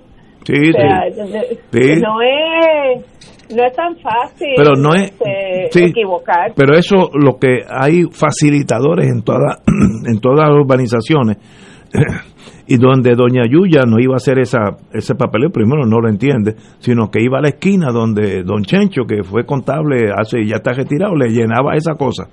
Y ella ni sabe lo que se puso allí, pero no es la persona que va con la intención de dar el timo, como hizo este señor que solicitó 12 veces con número de seguro social diferentes. Es, es un caso claro de fraude, claro. En los otros casos yo veo en el futuro, no vas a, a fi- eh, acusar, preparando tus defensas. no, no, no, vas a acusar 100 mil personas. Es que, Es que no, no se puede Es- es físicamente. difícil. Yo- yo creo que Ahora, salida- se pueden sol- hacer reclamaciones civiles. Yo, tú te llevaste 1.200 pesos, devuélvemelo. Y eso es bien fácil. Sí, es un proceso Es un administrativo. proceso administrativo.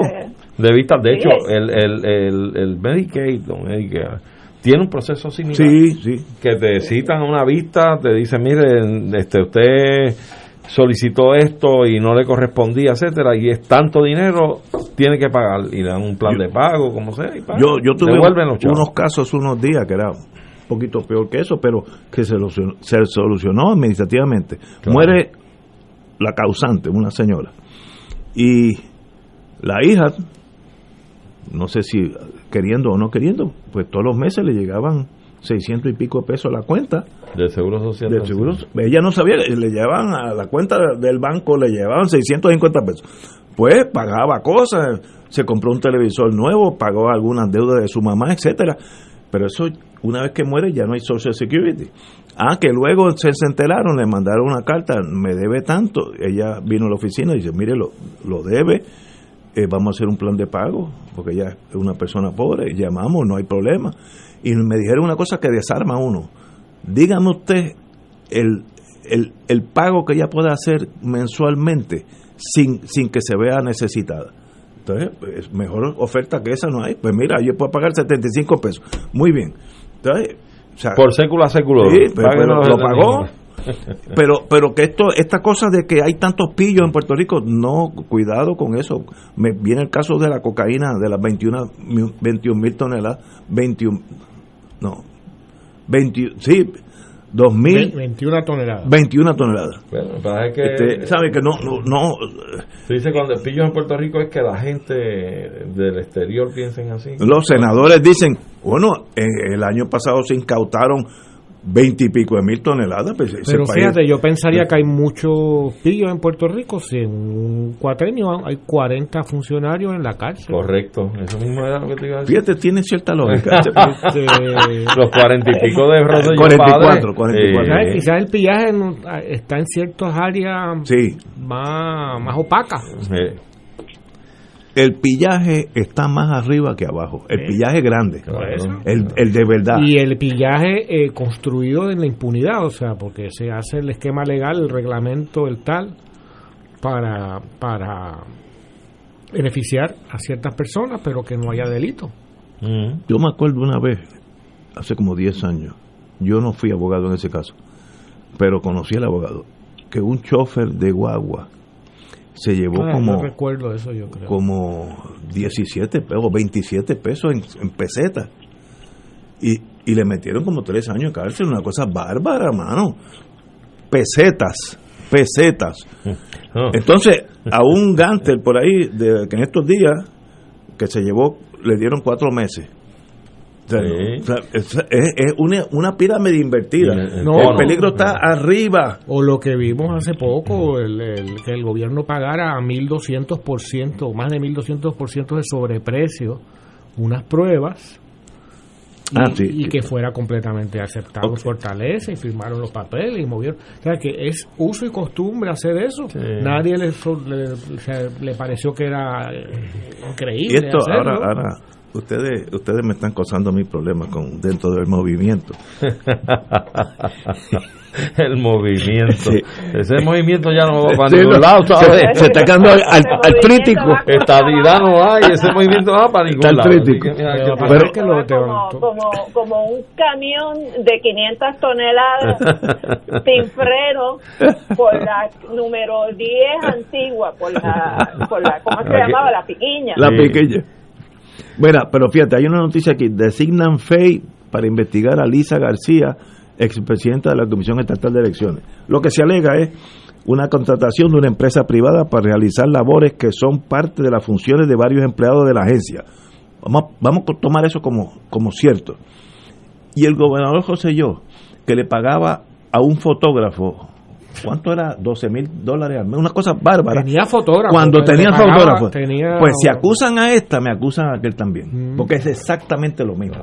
Pero la soga siempre parte. Oye, ven Pues acá. eso no es justo. O sea, uno, uno no es justo. Ah, no sé, yo, ¿tú no lo- Yo te Perdón, per- Wilma, perdón, dime. que ya no es, no es el apellido Rosselló. Exacto. Aquí sus eh, ciertos apellidos son intocables. sencillamente son intocables. intocables. son, Pero este, el si delito- fuéramos una monarquía sería la aristocracia Sí. del país. Pero esta señora, que la acusa, yo no la conozco, eh, se ve muy joven en la foto, eh, la contratación de una empresa privada para realizar labores que son parte de la función de varios empleados. Si yo lo tomo como verdad, señor juez, no cuestiono, lo admito. ¿Y por qué no acusaron al Pero gobernador? ya tienes la explicación. Esto era la Junta de Inscripción o algo así. Eh, sí, Comisión Estatal de de- Ya sabemos por qué las computadoras no funcionan. Porque teniendo una división y pagando salarios Sí. a empleados, el dinero se va en beneficiar a un tercero que es un cómplice. pero, pero es justo que el delito lo cometa el gobernador y nadie se atreva ni mencionarlo como posible delito. Cuando esta señora, que en el escalafón de poder estaba 80 niveles por debajo del gobernador, hace una cosa, vamos a decir la misma, y a esta sí la van a acusar.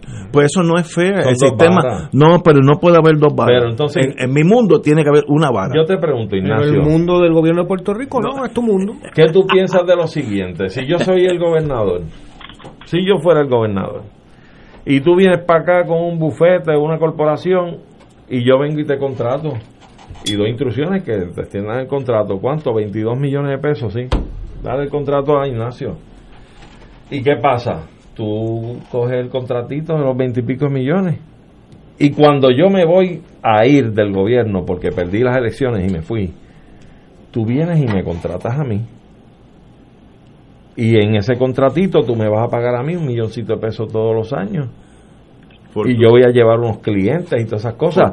¿Habrá ahí algo de delito, algo que pinte mal? En ajedrez eso se llama el- la movida fortuño. Claro, claro. Y tenemos la desfachate, la desfachate, la impunidad que llega al extremo de las nubes Y en no el pasa cielo. nada. Oye, que no, que ética gubernamental le dio precisamente eh, eh, una autorización, lo eximió La, la dispensa. le dio la una dispensa para que ese bufete que él contrató por veintipico millones aquí, lo contratara después a él cuando se fue de la fortaleza. ¿Y quién acusaba a Fortuño? ¿Ah?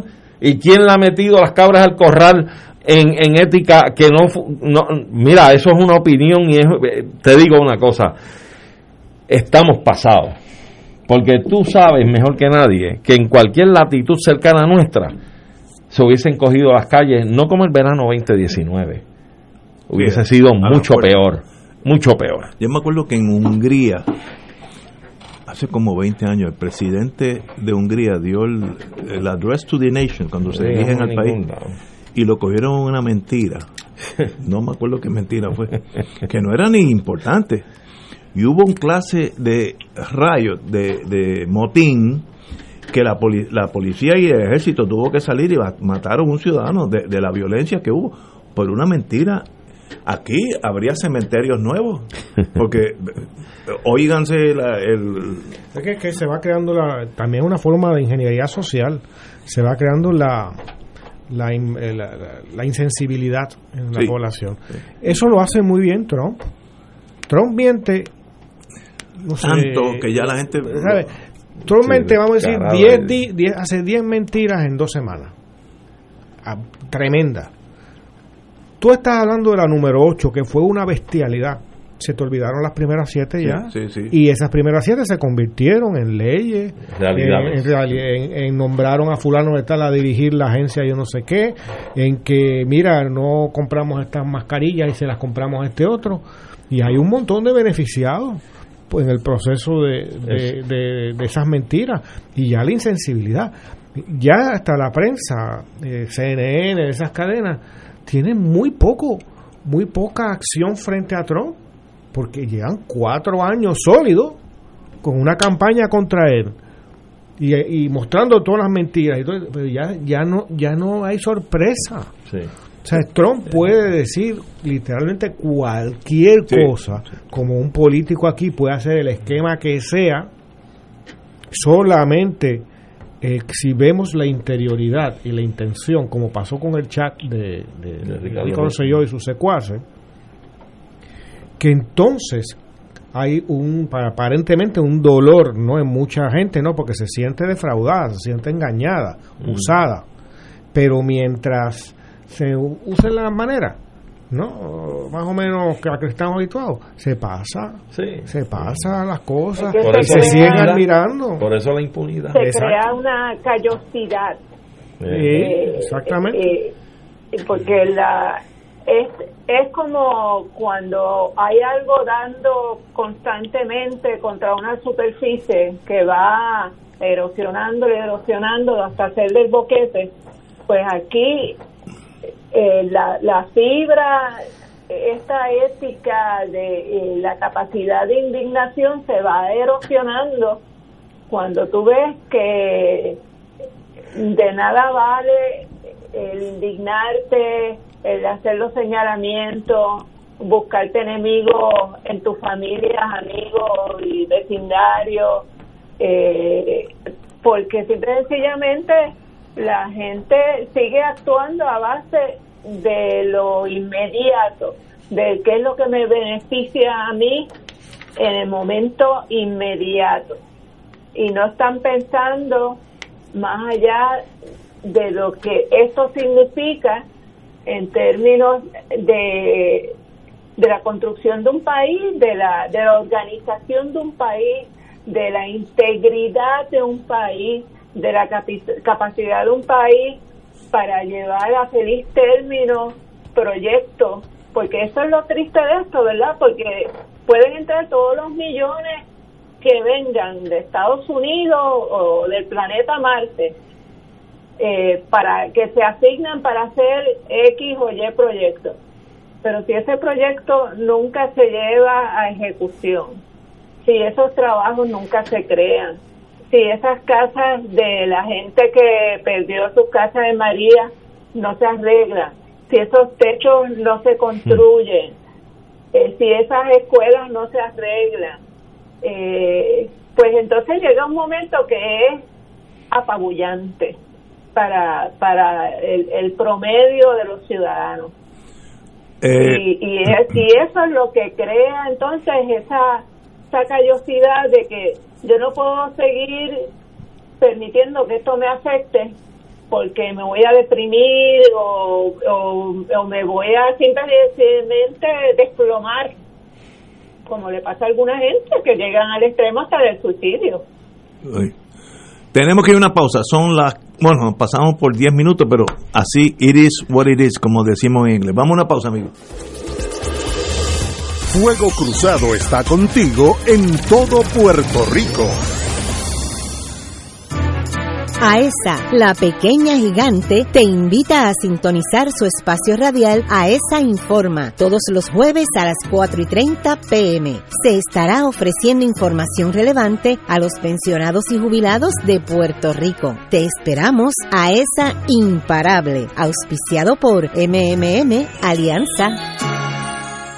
Radio Paz te ofrece el mejor motivo para levantarte temprano y disfrutar el comienzo de un nuevo día de lunes a viernes con Enrique Liboy y Radio Paz en la mañana. La dosis perfecta de noticias, deportes y éxitos musicales de todos los tiempos, humor y curiosidades, calendario de actividades y tus peticiones musicales por el 787-300-4982. Conéctate con el 810 AM de lunes a viernes con Enrique Liboy y Radio Paz en la mañana.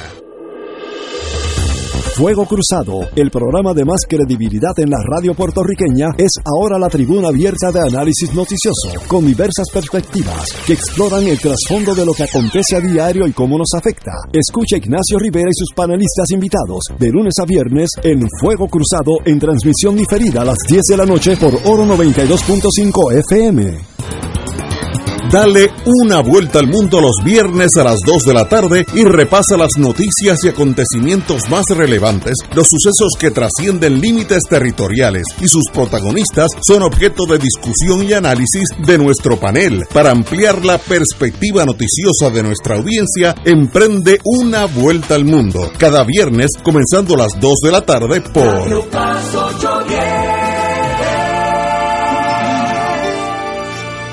En Radio Paz 810 AM agradecemos las contribuciones de nuestros oyentes recibidas a través de ATH Móvil durante esta larga cuarentena, que nos ha permitido mantenernos en el aire a pesar de la difícil situación económica que nos ha golpeado duramente. Permanecemos a flote, pero cada vez es más cuesta arriba la misión de seguir operando este ministerio radial al servicio de nuestros hermanos en la fe y nuestra iglesia. Ahora más que nunca necesitamos de tu solidaridad. Entrando a la aplicación ATH móvil de la siguiente manera. Paso número 1, marca Pay Business. Paso 2, busca Radio Paz 810. Número 3, escribe la cantidad del donativo. Y número 4, presiona enviar. Muchas gracias por tu ayuda y mil bendiciones ahora y siempre.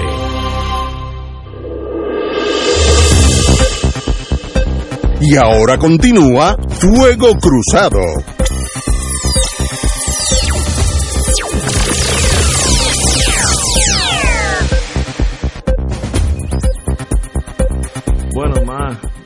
Análisis de lo imposible. Puerto Rico ha recibido y desembolsado una escasa porción de los fondos de vivienda, de rehabilitación de vivienda eh, en Puerto Rico. Post María, pues Estados Unidos eh, prometió 52 billones de dólares, 52 mil 7 millones de dólares y los desembolsos, en otras palabras, el dinero que ya está aquí en el bolsillo de, Puerto Rico son 22.9 millones. 22. no, 22.009 millones, que es 22 billones de dólares. Eh, y de eso hemos gastado el 3%. Es que hay mucha gente que el toldo azul le gusta porque es más fresco. Pero entonces digo, yo entiendo que si Estados Unidos nos los promete cincuenta y pico de billones y no los manda, pues eh, seguimos igual de pelados. Pero ya ese dinero está aquí, ya está. Eh, en, ¿Y qué pasa? Que no se puede decir, bueno, vamos a rehabilitar Yauco, que es uno de los... De los eh, ¿Cuál fue el otro de por allá abajo? El que, el vamos a empezar con un pueblo y vamos a ponerlo... Castilla. exacto. Y luego vamos para otro. Uno a, uno a la vez para que no nos vamos a arreglar toda la primero no hay los empleados para arreglar todo a la vez vamos y tú seteas un, un área vamos a concentrar en eso pero ahí vamos a hacerlo eh, las carreteras pues se pueden arreglar siempre ¿qué pasa en torno a la burocracia que son tan ineptos que no pueden ni gastar el dinero que ya tienen. Eso es mind blowing. Eso mira, perdón, rapidito. Eso tiene una explicación y es que la mayor parte de los dueños de compañías de construcción que eran PNP se mudaron a la Florida, entonces hay una escasez de, mano de obra. De, contratistas. De contratistas cómplices. Bueno. Entonces hay que... Pero se puede importar. Pero, pero está en... Eso, eso toma un proceso. Mira, yo, yo creo que, que ciertamente... Eh, la noticia es difícil de creer. Es difícil de creer, pero eh, el, problema está... Mira, vamos a caer donde tú empezaste ahorita a hablar de, de, de nuestra Antilla Mayor. Es no decir la verdad, no hay capacidad ni para decir la verdad. Ciertamente en Puerto Rico hay una gran escasez de materiales de construcción. Aquí hay escasez de manos de obra. Te lo digo, yo estoy envuelto en un proyecto de rehabilitar una propiedad eh, que voy a ir a vivir y, eso ha sido a cuenta gota. Conseguir un electricista, conseguir que te instalen uno, primero conseguir los aires acondicionados y poderlos comprar. No hay aires acondicionados en Puerto Rico igual que las computadoras. No hay computadoras en Puerto Rico. Entonces tienen que esperar que lleguen, comprarlas. Cuando buscas al técnico para que te instale, tienes que esperar la lista en que te llegue el turno para que vaya a atenderte porque está montando aire. Parece que el PUA y todos esos chavos que han mandado, todo el mundo está comprando de todo. No hay nada. Oye, pues si no hay materiales o no hay que la mano de obra, lo que sea, pues tenga la capacidad de decir la verdad. Mire, tenemos aquí esto, este dinero, está consignado aquí, es para este objetivo. Y nosotros hemos hecho este esfuerzo. Y resulta que no hay madera, no hay zinc, no hay los bloques suficientes, la varilla, no tenemos los, la, la capacidad de la gente para construir, no, no existe todavía y no hay los materiales. Tenemos que ir poco a poco. Pues pero dígalo. Si, si, me lo dice sí, y es la verdad, yo lo entiendo. Pues entonces tú lo entiendes y sabes por qué, pero si no, la impresión que da, pues Pero es, es, que, es que es lo mismo, o sea, tú, tú dices, es, la ineficiencia, la ineptitud que tiene esta gente para gobernar, ni siquiera para gastar o invertir el dinero. Pues, y como no, no explican, y si no explican yo no entiendo, pues entonces estamos en un círculo vicioso con este problema. Y así ha pasado con todas las asignaciones que no son, y que quiero aclarar, no son nada de ayudas. Eso no son ayudas, son responsabilidades. Bueno, tú tienes un preso en la cárcel, es tu responsabilidad darle comida, techo, medicina, agua, educación, todo lo que haya que darle a ese preso, eh, te, te corresponde a ti. Así que todo lo que tiene que Estados Unidos atender aquí es su responsabilidad por mantener este país preso en el coloniaje. Yo me, yo me sospecho que algo de lo que está sucediendo, y no tengo, ¿verdad? alguien que esté involucrado en esto directamente podría confirmarlo, ¿no? Que tal vez el hecho de que el gobierno de Estados Unidos le ha puesto una serie de requisitos mucho más estrictos para el uso y desembolso de ese dinero, lo que se traduce en que es más difícil robar y hacer contrataciones como la de las pruebas del COVID de los 38 millones, eh, pues tal vez entonces ahora no tenemos tanta prisa en gastar los chavos porque como quiera no no no no, le vamos a poder dar el contrato al amigo del alma o al hijo talentoso así que yo voy a correr esa burocracia como el, el como el chiste del pintor que de brocha gorda que le pagan de hora por hora versus el que le pagan a precio alzado. Este y, y, y eso es parte de lo que me imagino que debe estar sucediendo con esto. Pero ciertamente este gobierno ha demostrado una ineptitud tan y tan crasa para hacer lo, lo mínimo que se espera que haga un gobierno, que es desembolsar dinero cuando lo tiene para las ayudas que necesita el pueblo. Es que el gobierno aquí no acaba de entender que ellos tienen una función que es trabajar para el pueblo, para satisfacer las necesidades del pueblo, que el dinero que llega ahí es para el pueblo, eh, es para atender la educación, la salud, arreglar las carreteras y todos los problemas de infraestructura que tiene un país.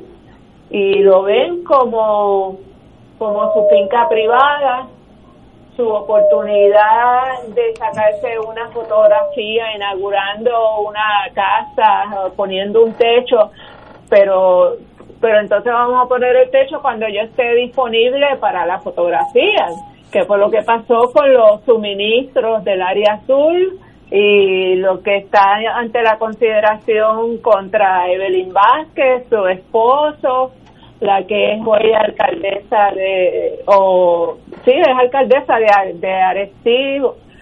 Eh, y, entonces pues seguimos patinando, esto es como un lodazal donde hemos caído como una arena movediza que no que se nos hace muy difícil salir a menos que este pueblo de una vez y por todas decida ponerle punto final a esto Yo creo que a pesar de los 100 mil, de los 10 mil, de los 15 mil que hayan defraudado la confianza del pueblo mediante el mal uso o la apropiación ilegal de estos fondos, pues todavía, pues mira, si hay 3.2 millones de personas en Puerto Rico, pues todavía tiene que haber 3.1 que podemos pensar que quieren lo mejor para este país y que tienen sentido de dignidad y de valorar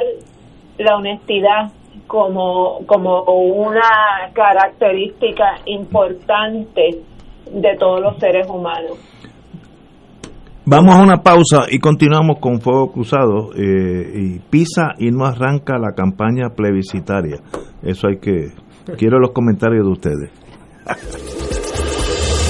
Fuego Cruzado está contigo en todo Puerto Rico. Cada sábado de 9 a 11 de la mañana tendrás un encuentro con De Frente con la Verdad, donde se discuten asuntos que tocan de cerca la actualidad en todas sus perspectivas, las historias que afectan a tu diario vivir, estos y otros temas analizados desde el punto de vista evangélico. De Frente con la Verdad, todos los sábados de 9 a 11 de la mañana por Radio Paz 810. En Buenos Días Familia, por Radio Paz 810 AM, a las 10 de la mañana de lunes a viernes, acompañas a Judith Felicie en una agenda de interés para ti, de lo que quieres escuchar, aprender y disfrutar. Comparte con sus invitados, como el doctor Edgardo Rosario Burgos y su consultorio radial, la psiquiatra María Teresa Miranda en Familia, Crisis y Soluciones, y la doctora Ada Rosabal hablando de fe, el periodista Javier Santiago con lo mejor de la cultura popular, entre muchos temas. Buenos días familia, de lunes a viernes por Radio Paz 810 AM.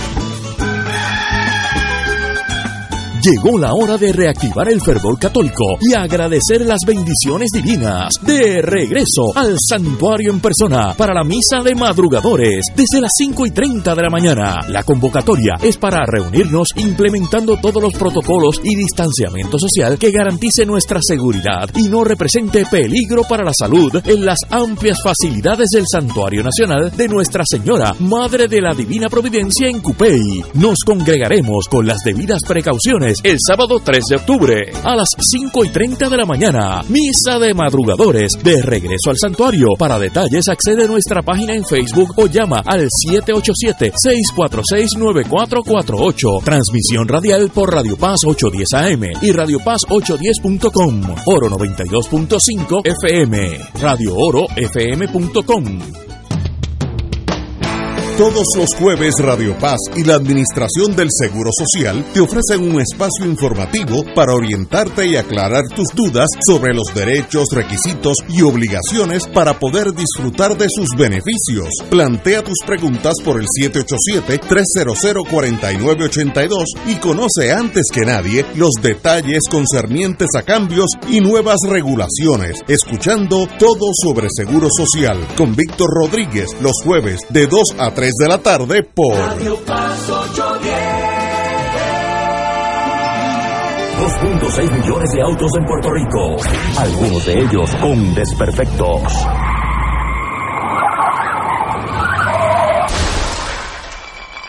Autocontrol.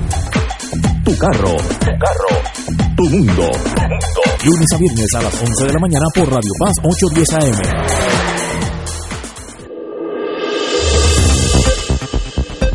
Y ahora continúa Fuego Cruzado.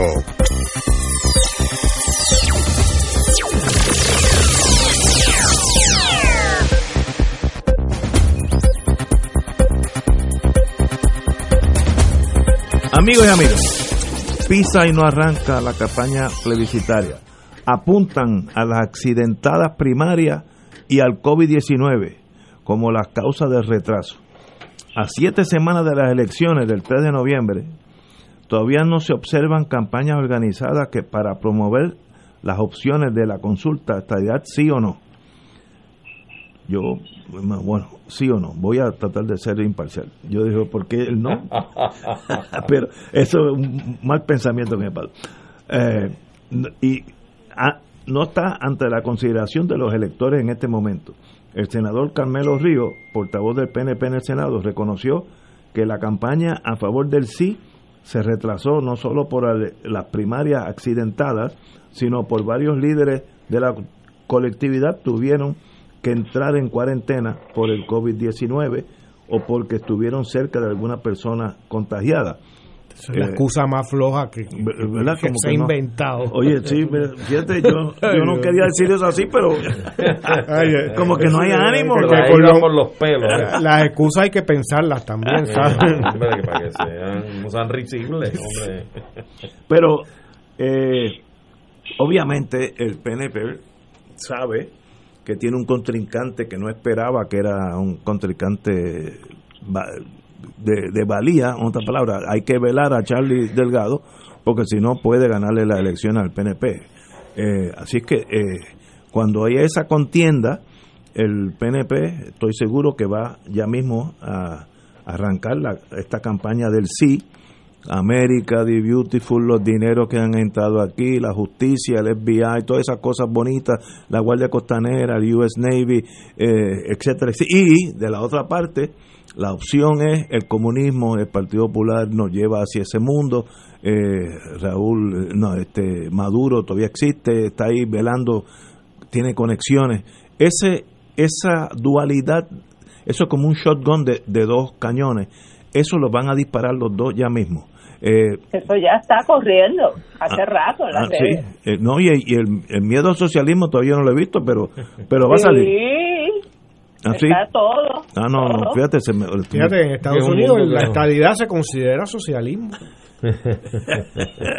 bueno, pero la estadidad es un, un amarre para llevar a las personas a ganar el 3 de noviembre. Luego, eso es después, la estadidad federal. hay una, creo que, que se, se, anunció hoy que hay, va a haber un, uno de estos, que Grijalva está organizando una conferencia eh, académica, ¿no?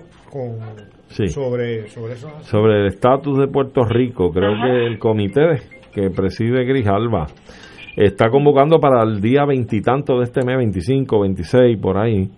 Eh, una audiencia donde va a tener académicos de Puerto Rico, una entre ellos una profesora de una de las universidades en Estados Unidos, eh, compañero, va a estar también Cox Romar y también va a estar eh, Rivera, el, que fue decano de, la, de, Derecho de la UNI, Efren, Rivera. Efren. Rivera. Primera clase. Y entonces, pues, van a estar discutiendo precisamente las opciones de estatus del país. Eso junto a lo de Alexandria también Ocasio y, y, Nidia Velázquez que discutimos aquí hace unos días pues ahí es donde está la discusión seria eh, esto sabemos que no llega ni a sondeo o sea a lo mejor y también hay que preguntarse si lo permite el gobierno federal no ya eh, está descartado o sea, el asunto de la estallación. ¿no? Sí, pero Darren Soto radicó hoy un proyecto de ley. ¿Quién? Para que el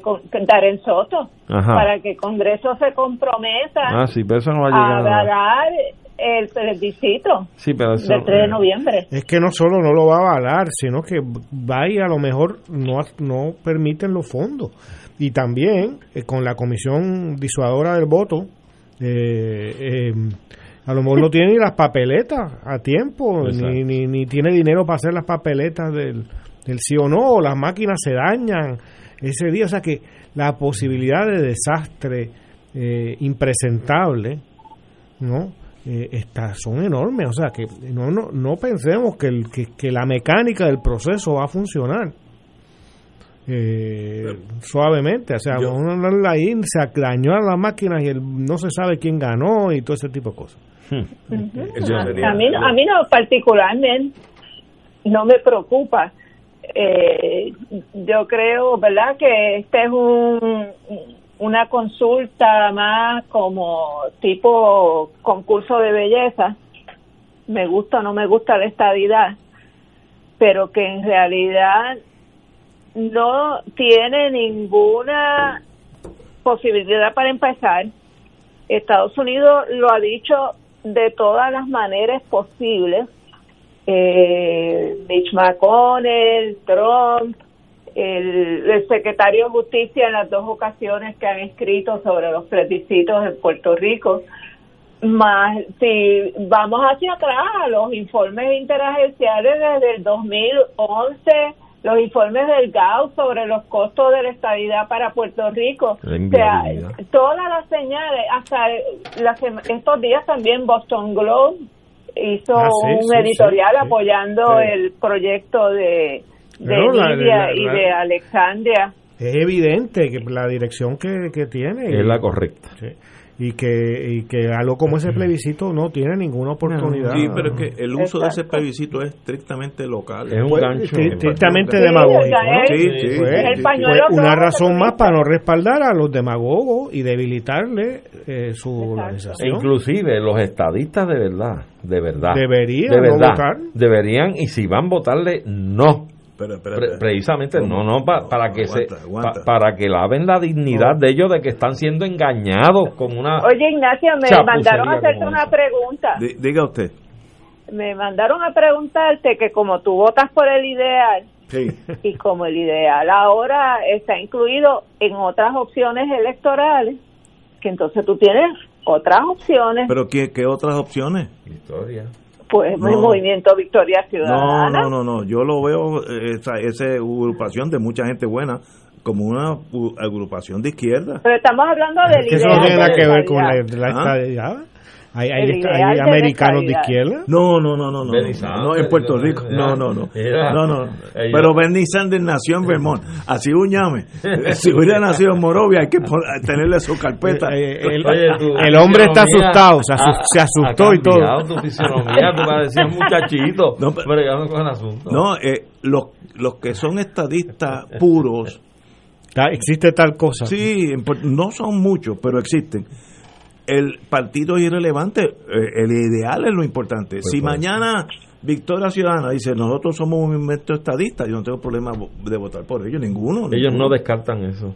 Sí, pero eso es... Eso no es- lo incluyen. No, pero eso es como mover el, pa- el, el paño al toro, ¿no? El hombre se asusta, ¿se viste? Se asusta. Oye, está- lo, mira, Bueno, pero- lo va a dejar titubeando esta Cuando- noche. Mira, cuando yo veo que el socialismo se me acerca, se me paran los pelos. pero, señores, pero it is what it is. Hay que entender que todo ese movimiento y el miedo que van a traer con el socialismo, vélenlo, eh, es para las elecciones, pero las elecciones, pues hay- el 90% de lo que pasa previo a una elección, todo es mentira de todos los Pero partidos. mira, el socialismo no es tan malo. Tú sabes No, que el seguro, el seguro social Eh, sí. es una idea y un De concepto hecho, fue- Es socialista. una medida socialista. Sí, sí, Sí. No, no, pero, Para que tú veas cómo se sostiene pero toda esta cosa dentro de Mira. este mundo tuyo, eh, tiene unas ideas socialistas muy, Sí, muy importantes, de como- mucho como impacto. yo vengo de otro, de otro Está mirando el reloj, pero Está loco de que esto acabe.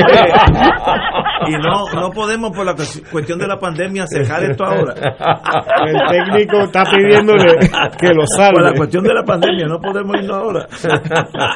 No, Ay, no. Pero mira, Ignacio, Ajá. este, Mira, Wilma, no abuse, no yo- abuse, porque no, está- está bien. Yo voy No, no, ver pero mira, mira, mira, yo no Mira, tengo problema. Lo que yo estoy viendo en esta, toda la discusión que está surgiendo sobre el estatus, sobre el plebiscito, por lo menos en las redes.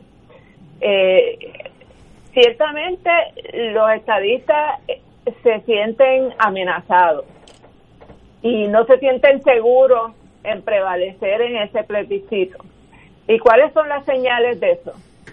Bueno, pues rápido empiezan a sacar obviamente el cuco de la Guerra Fría y, y aunque Chávez y Fidel se, se murieron, se murieron, pues siguen invocando a Chávez y Fidel como una amenaza inminente contra cualquier estatus que sea parte Porque ellos saben que viven. de, del ala protectora de los Estados Unidos.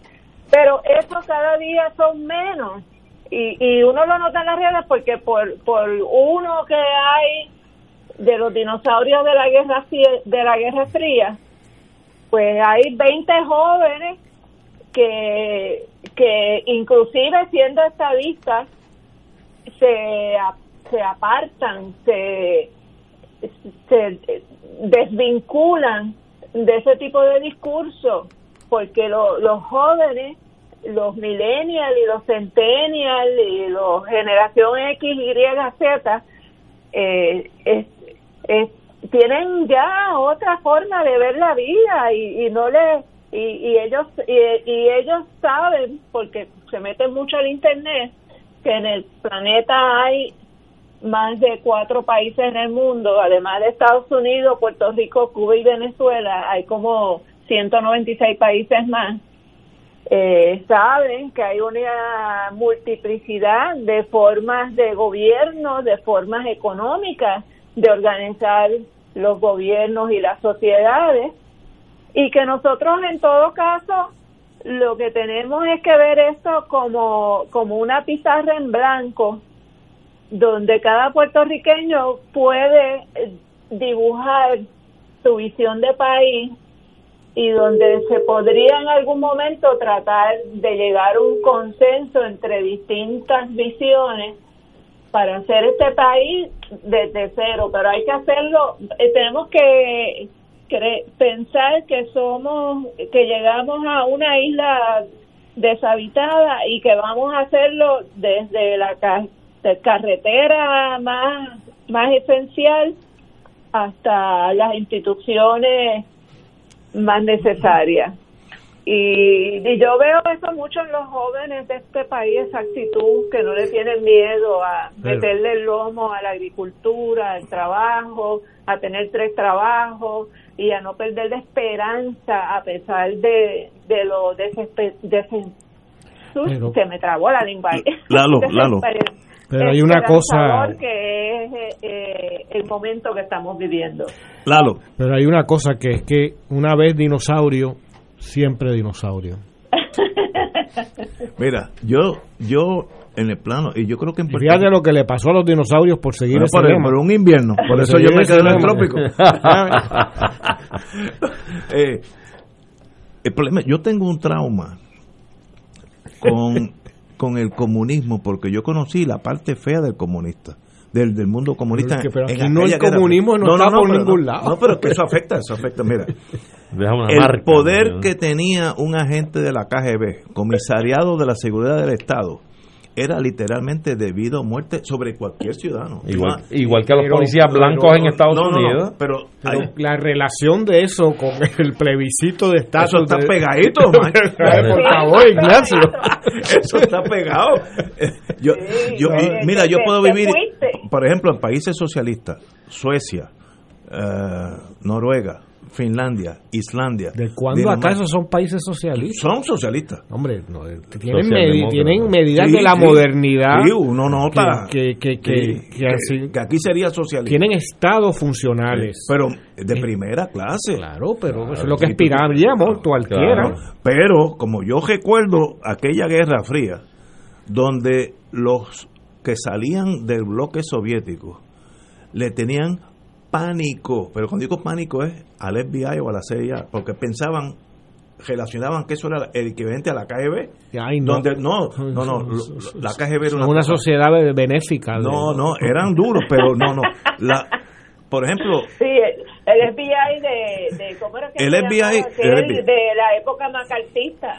El FBI, no, el FBI, por ejemplo. Era el club, el club rotario. estoy hablando cosas tal vez de más. La KGB ah, ah, tenía el poder de vida de un bloque de, personas. Sabemos que fulanito está en el bloque 14, agéstalos a, a todos. Ah, que allá hay 150 familias.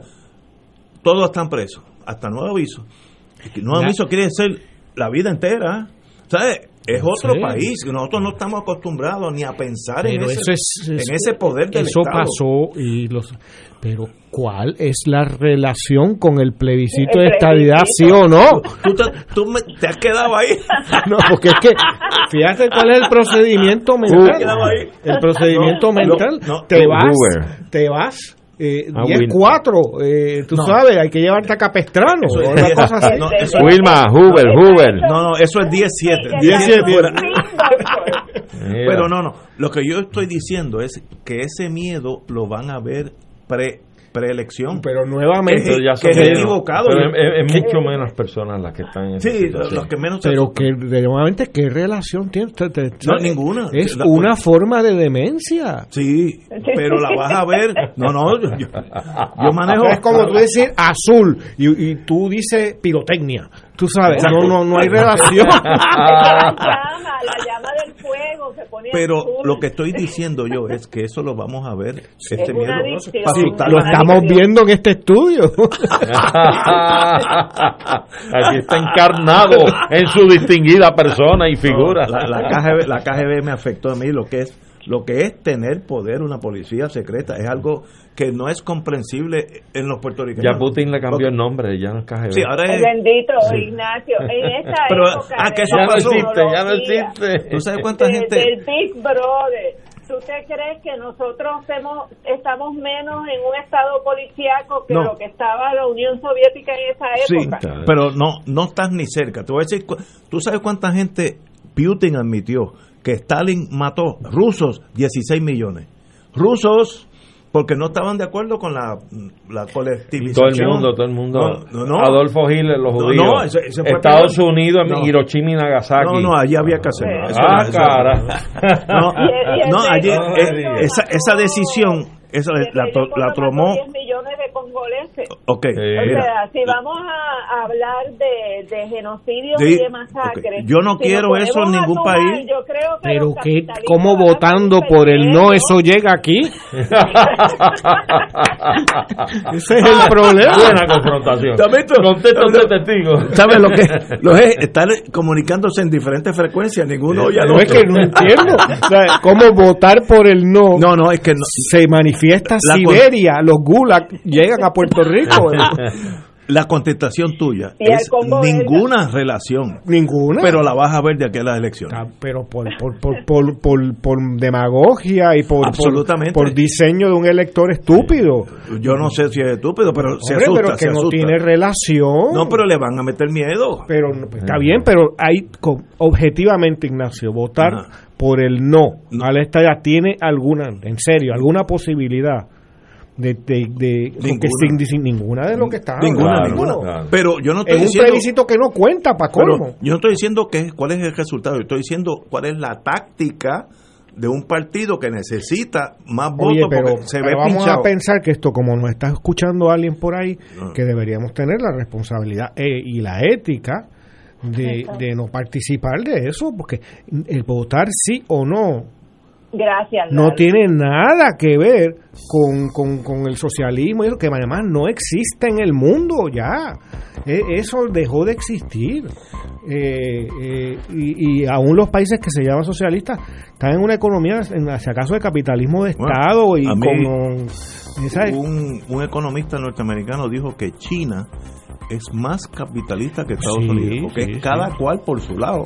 No, y, una facilidad tremenda para crear negocios y todo ese tipo No, de- y en ese lo sentido es lo peor de los dos mundos. Lo peor de los dos mundos, estoy de acuerdo. Este, pero no tiene nada que ver Señores. ese plebiscito con, con, con, es- con- con ese terror.